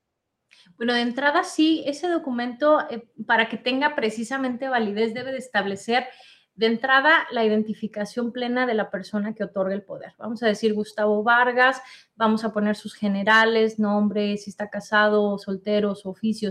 Tenemos que tener plenamente ubicado y conocida a la persona. También tenemos que tener ubicada a la persona que va a ser el apoderado. ¿verdad? El poder dante en este caso sería el que cede esas facultades y el apoderado es quien recibe la tarea. Se tiene que establecer la temporalidad, eh, las actividades. Por ejemplo, existen tres tipos de poderes, vamos a, vamos a decirlo así. El principal, el más común que la gente conoce es un poder general para pleitos y cobranzas, actos de administración y actos de dominio, ¿no? Poder general ese documento, eh, vamos a decir lo que es la base y que lo puedes emitir sin que tú tengas una tarea concreta. Vamos a pensar que Gustavo tiene varias actividades en México y que no quiere dar un poder concreto, específico, porque no sabe en qué lo van a utilizar. Entonces, tú puedes dar un poder de esta magnitud. Ahora, ojo, es bien importante que sepas que ese poder, pues, es como es tan amplio, pues también puede, si no se utiliza adecuadamente, si la persona no es de tu confianza, pues tú le estás dando credenciales absolutas a esta persona para que haga y deshaga contigo, ¿verdad? Con, lo que es tu parte jurídica. Entonces, yo nunca recomiendo que se la haga un poder general, eh, a menos que la situación lo amerite, que sean varias actividades. Obviamente no vas a venir, Gustavo, conmigo y vas a estar haciendo 10 poderes diferentes cuando con un documento se puede desarrollar esas actividades. Ahora, eh, siempre va a haber una, una, capacidad de revocación. Esto quiere decir que si Gustavo le dio un poder a su amigo de la infancia, que lo conocía y decía, sí, sabes que yo tengo toda la confianza de esta persona que, que, me va a apoyar. Y por alguna razón esta persona no, pues no, no em, ejerce actividades fuera de tu, de tu interés o tú no te sientes confiado, siempre puedes regresar al lugar donde se elaboró este poder notarial y hacer un acto de revocación. Es un acto voluntario en donde se establece que le, le, estás quitando esa tarea o esa facultad a la persona. Entonces, sí puedes anular ese poder notarial y lo tienes obviamente que enviar a los lugares en donde tú consideras que fue utilizado, porque ojo, ah, o sea, no, no es que nada más vengas conmigo y digas, pues ya quiero revocar este documento.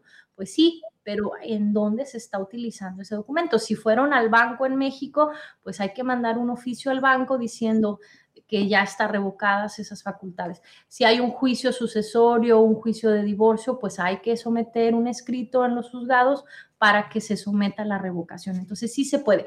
Ahora, ¿qué no se puede hacer? No se puede enmendar el documento de inicio. Si tú ya fuiste a una oficina determinada y te elaboraron un documento sencillo, ese documento ya viene sellado, notarizado, apostillado. Ese documento, vamos a decirlo que ya tiene un candado. Tú a ese documento no le puedes hacer enmiendas ni correcciones. Entonces, lo que tendrías que hacer es elaborar otro documento. Uno nuevo. Exactamente. Ah, ok, que elimine lo, que hiciste antes. Exactamente. Ahora, dale, dale, no te quiero interrumpir. no, bueno, nada más para terminar la idea de los poderes notariales, bueno, existe este que es el poder general, después viene lo que es un poder para actos de representación, actos de administración, perdón, y este consiste en, no necesariamente actos judiciales, sino, por ejemplo, si tú tienes cuentas bancarias, si tienes que ir a determinadas oficinas eh, para que se relacionen eh, cualquier actividad que tenga que ver con la administración de tu, de tu persona jurídica o de tus bienes. Entonces, para eso está el poder para actos de administración. Y otra figura es el poder para actos de dominio, que, que, como su palabra lo dice, actos de dominio es que la persona que te está representando en tu país se hace pasar como el apoderado o el propietario de tus bienes. Obviamente se entiende que es en tu nombre eh, este, este actos de dominio es, por ejemplo, cuando las personas van a comprar y vender propiedades. Vamos a decir, Gustavo, que tú tienes una propiedad en México y que requieres venderla. Ah, bueno, pues le das facultades a tu apoderado con actos de dominio para que él en tu nombre haga el traspaso o la cesión de la propiedad. Entonces, eh, bueno, esos son los tres conceptos generales y de ahí ya viene lo específico. Siempre va a haber un poder especial que, concretamente diga la tarea específica que queremos elaborar. Entonces, el poder tiene diferentes maneras de ser elaborado. ¿Qué pasa con, los divorcios y la custodia de los hijos, abogada en el legado? Esa debe ser una broncota. Un señor salvadoreño, guatemalteco, mexicano, lo que sea, que anda por acá y este, se quiere divorciar o ya se divorció, pero quiere traer a sus hijos. Híjole, ya imagino que será una bronca enorme, pero eh, platícanos un poco cómo se puede hacer eso también. Bueno, aquí es bien importante la, ley, la, ley en general, México, Estados Unidos, El Salvador, Colombia, establecen ciertas directrices generales. Entonces, de entrada, para eh, vamos a hablar de la protección del menor. Siempre eh, la ley va a proteger los intereses superiores del niño si, ah, si los padres están en una disputa, em, siempre la ley pues va a buscar que ese niño se quede con el que tiene mayor capacidad, tanto moral, económica, una estabilidad en, en la vivienda y demás. Entonces, es importante que, que si alguien está viviendo una situación de ese tipo, pues que acudan a una corte, ¿verdad? siempre va a ser lo mejor. Ahora, ¿qué ofrecemos nosotros en el caso de apoyar a familias que tienen una situación de custodia? Vamos a poner el ejemplo de, la separación familiar que em, si por alguna razón uno de los familiares se tenga que ir a, a, México o a Guatemala y el otro padre se quede en Estados Unidos. Aquí es bien importante que se otorgue una carta de custodia temporal al padre que se queda con el menor. ¿Por qué? Porque se entiende que al yo otorgar esta, esta carta de custodia temporal, estoy protegiendo la temporalidad de que en, un futuro, si mi pareja se molesta conmigo o nos separamos, no acuda a la corte a decir pues que, eh, que quiere que se le, me quiten esos derechos, ¿verdad? Entonces yo ahí ya estoy estableciendo un tiempo determinado de decir, bueno, otorgo la custodia a mi esposo para que cuide a mi hijo este, en lo que yo voy a diligenciar asuntos en mi país. Esta carta va a tener un tiempo determinado de dos años en la que mi pareja, mi esposa, mi esposo va a poder llevarlo a la escuela, tomar decisiones médicas, eh, tomar este, autorizaciones para viajes dentro y fuera del país, entonces, estamos haciendo una expresión voluntaria por escrito de qué es la facultad que yo le estoy otorgando a mi pareja o al padre o madre de mis hijos. Eso también funciona para, para cartas de autorización de viaje. Cuando, cuando queremos ir de viaje con nuestros niños a nuestros países, en las aerolíneas nos piden una carta de autorización precisamente para evitar lo que se llama la sustracción ilícita de menores, que este es un delito internacional y que es, es muy delicado, de que los, un padre se lleve a, sus hijos con el motivo o el fin de, em, de, de, no permitir que el otro padre conviva con ellos. Entonces, eso no se debe de hacer. Eh, hay, que, hay que establecer esas reglas porque, bueno, recordemos que los hijos pues son responsabilidad y derecho de ambos padres, ¿verdad? Eh, entonces sí es importante que cuando sus hijos vayan a salir de vacaciones y no necesariamente con el otro padre, vamos a decir que, mm, que, no, que va a ir con la abuela o con la tía. Bueno, a la abuela o la tía le tienen ambos padres, tienen que acudir con un, mayormente es con un notary public, que son los que dan esa certificación, para dar una carta de custodia temporal o para dar una autorización de viaje. Eh, ¿Y esas cartas se le puede dar a cualquier persona o tiene que ser un familiar tuyo? O sea, tiene que ser un hermano. Puede ser a cualquier persona. Puede ser a cualquier persona siempre y cuando eh, el menor eh, tenga la autorización de ambos padres. Ahí está la cosa. Oye, pues qué, qué, fascinante el trabajo que, que, haces. ¿Qué sería lo más común que, que, la gente normalmente te pide, abogada en el Delgado? Bueno, también hay un tema bien interesante y que ahorita se está dando mucho, que es la doble nacionalidad. Mm. Eh, ahorita, nuevamente, con esta apertura en los países y, el movimiento migratorio, pues es necesario vivir, o sea, nosotros, tú, tú y yo somos de México, ¿verdad? Pero vivimos aquí en Estados Unidos, tú ya tienes tus hijos que son ciudadanos estadounidenses, pero resulta que ellos tienen un derecho que tú le puedes dar a tus hijos. En este caso, para la legislación mexicana, a partir de 1992 se hace el cambio y México acepta la múltiple nacionalidad. Y, en muchos países de Latinoamérica ya se acepta. ¿Es múltiple la nacionalidad de México? O sea, no nada más puedes tener dos, puedes tener No, nada más puedes tener dos. Eh, y eso es bien interesante. regularmente la gente lo conoce como la doble nacionalidad o la doble nacionalidad mexicana. A veces lo confunden con la ciudadanía. Ojo, ciudadanía y nacionalidad son dos cosas distintas. La, la nacionalidad es un derecho que se adquiere de manera de tres maneras distintamente. Uno, el derecho por haber nacido en el territorio, en México, pues tú ya tienes ese derecho de nacionalidad, ¿verdad? Número dos, eh, bueno, por, por herencia de tus padres, si tus padres son mexicanos, si tú naciste en cualquier otro país, pues eh, tus padres por derecho de sangre te heredan ese beneficio no tienes que hacer examen, no tienes que hacer nada, simplemente es hacer ese reclamo ante las autoridades. Y número tres, que no es tan común, pues que hayas nacido en un buque de guerra o en, alguna, en algún este, avión o navío que sea parte del, del gobierno mexicano, ¿verdad? Que estés en zonas federales y demás. Bueno, eso casi no lo vemos, no es lo común. Sin embargo, lo que sí es común es hijos de mexicanos nacidos en el exterior, como es el caso de muchos eh, muchos de nosotros los migrantes que vivimos en Estados Unidos. Los requisitos son bien sencillos y, mm, bueno, los voy a comentar. Básicamente es que tengan un acta de nacimiento, obviamente lo más reciente, que no esté eh, dañada, porque esa, esa acta se va a tener que apostillar, se va a traducir tener una identificación de la persona a la que se va a registrar. Puede ser un menor de edad o puede ser ya una persona adulta. Si es un menor de edad, siempre se va a requerir la autorización de ambos padres para hacer el registro y si es mayor de edad, pues ya no requieres estar eh, que tus padres estén presentes, incluso no necesariamente tienen que estar vivos.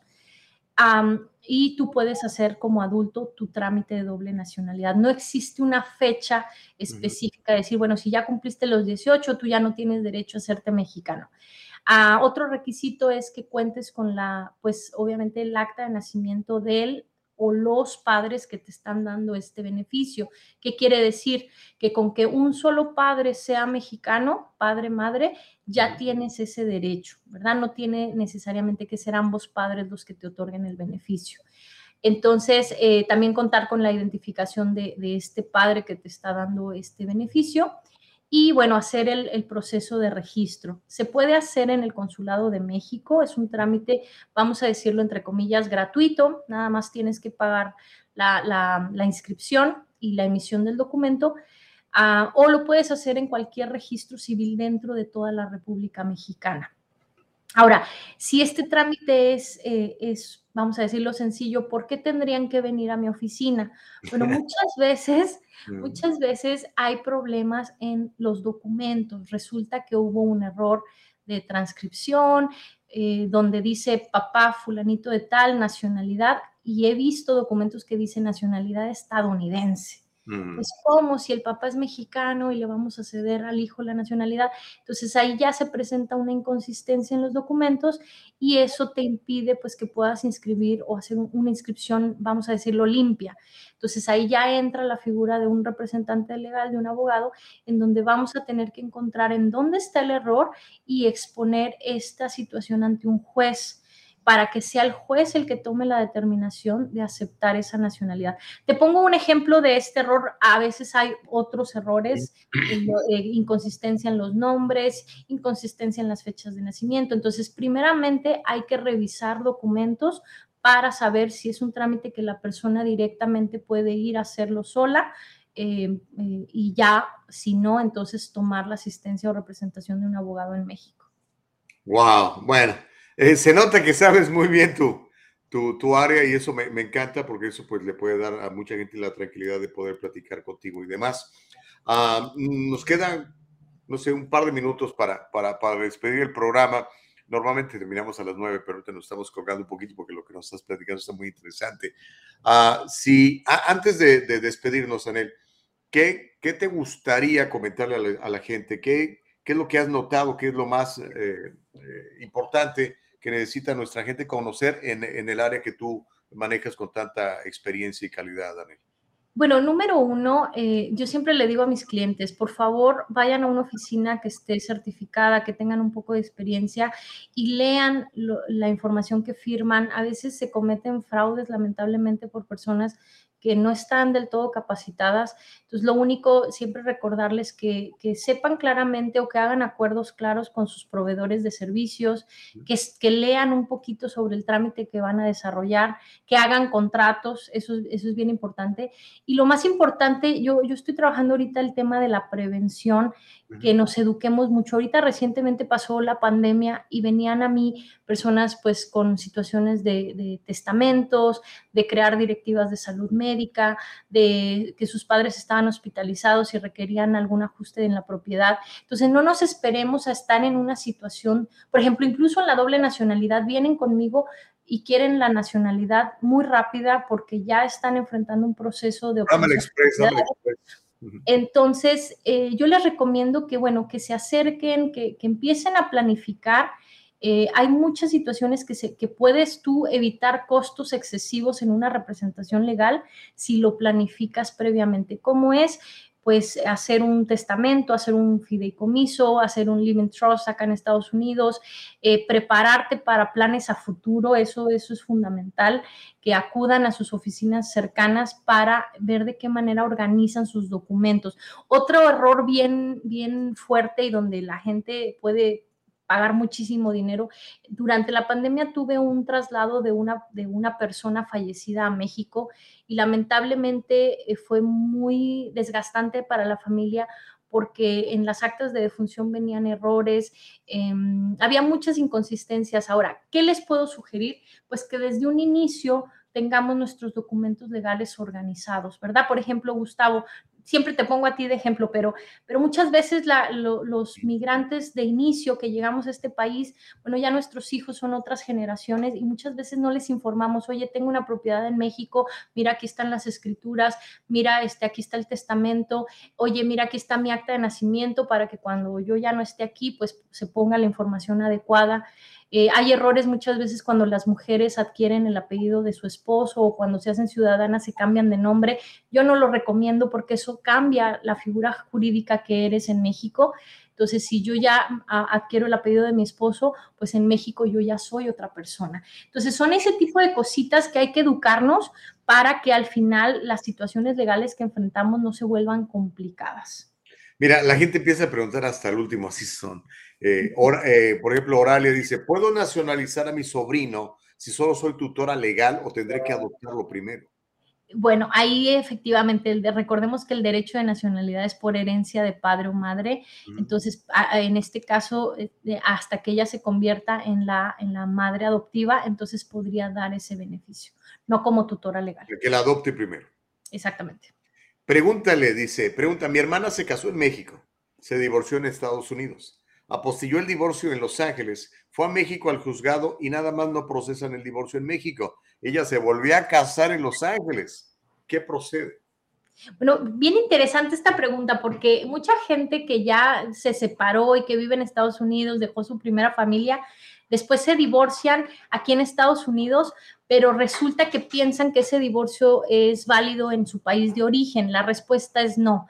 Efectivamente, tú tienes que hacer un proceso que se le llama homologación de sentencia, en donde se le presenta al juez de tu país la sentencia que se emitió en Estados Unidos, exactamente como lo dice nuestra amiga a través de la postilla, traducción de documentos, y se va y se inserta ese documento. Ahí yo le aconsejo que sí se haga representar por un abogado que conozca un poco de leyes y tratados internacionales para que pueda someter esta, esta, se llama homologación de sentencia y que sea su abogado el que le pueda presentar la evidencia al juez de que efectivamente ya se llevó a cabo un divorcio en Estados Unidos.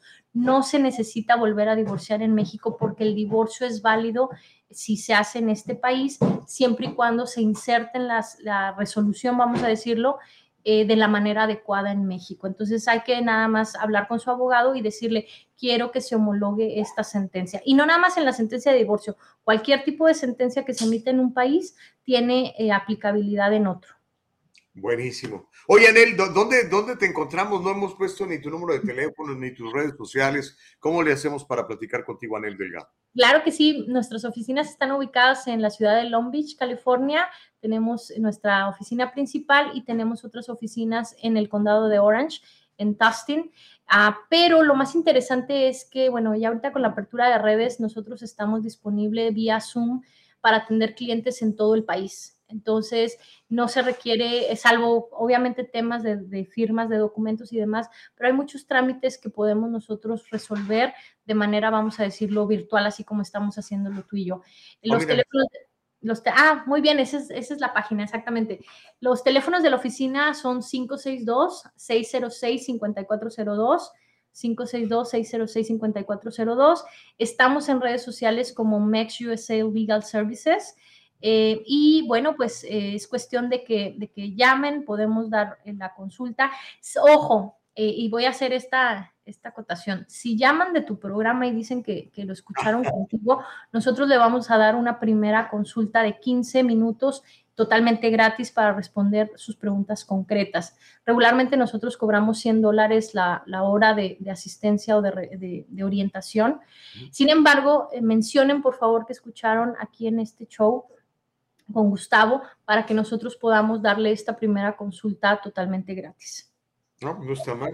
Entonces busquen por favor a Anel, se llama Mex USA, ¿correcto? Mex USA Legal Services. o sea, si yo, te, yo pongo, voy a DocDocGo, a, a Google, pongo Mex USA Legal Services, ahí apareces tú. Ahí aparecemos, exactamente. Y también estamos teniendo, aperturando una oficina en Tijuana, Baja California, también para procesar asuntos pues ahora sí binacionales. Tenemos más servicios que ofrecemos, pero ahorita estuvimos comentando los, los más comunes.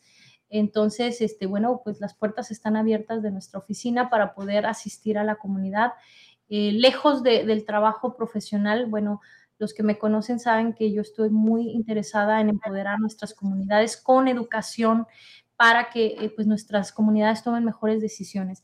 Entonces, eh, bueno, pues siempre voy a estar ahí para, para apoyar a, nuestra comunidad en educación legal, ¿verdad? Que yo creo que lo necesitamos mucho. Vaya que sí. Robert MF dice, hola, es increíble la cantidad de conocimiento de Anel, muy confiable. Y Órale te da las gracias por contestar a su pregunta. Y yo te doy las gracias por estar en el programa. Muchas gracias, abogada. A ver qué día volvemos a platicar, ¿no? Claro que sí, cuando gusten. Estoy para... un tema así sabroso y, le damos. Claro que sí, claro eh, que sí. Mucho para, para compartir con nuestra comunidad. Gracias, Anel. Bendiciones, amiga. Gracias. Hasta luego.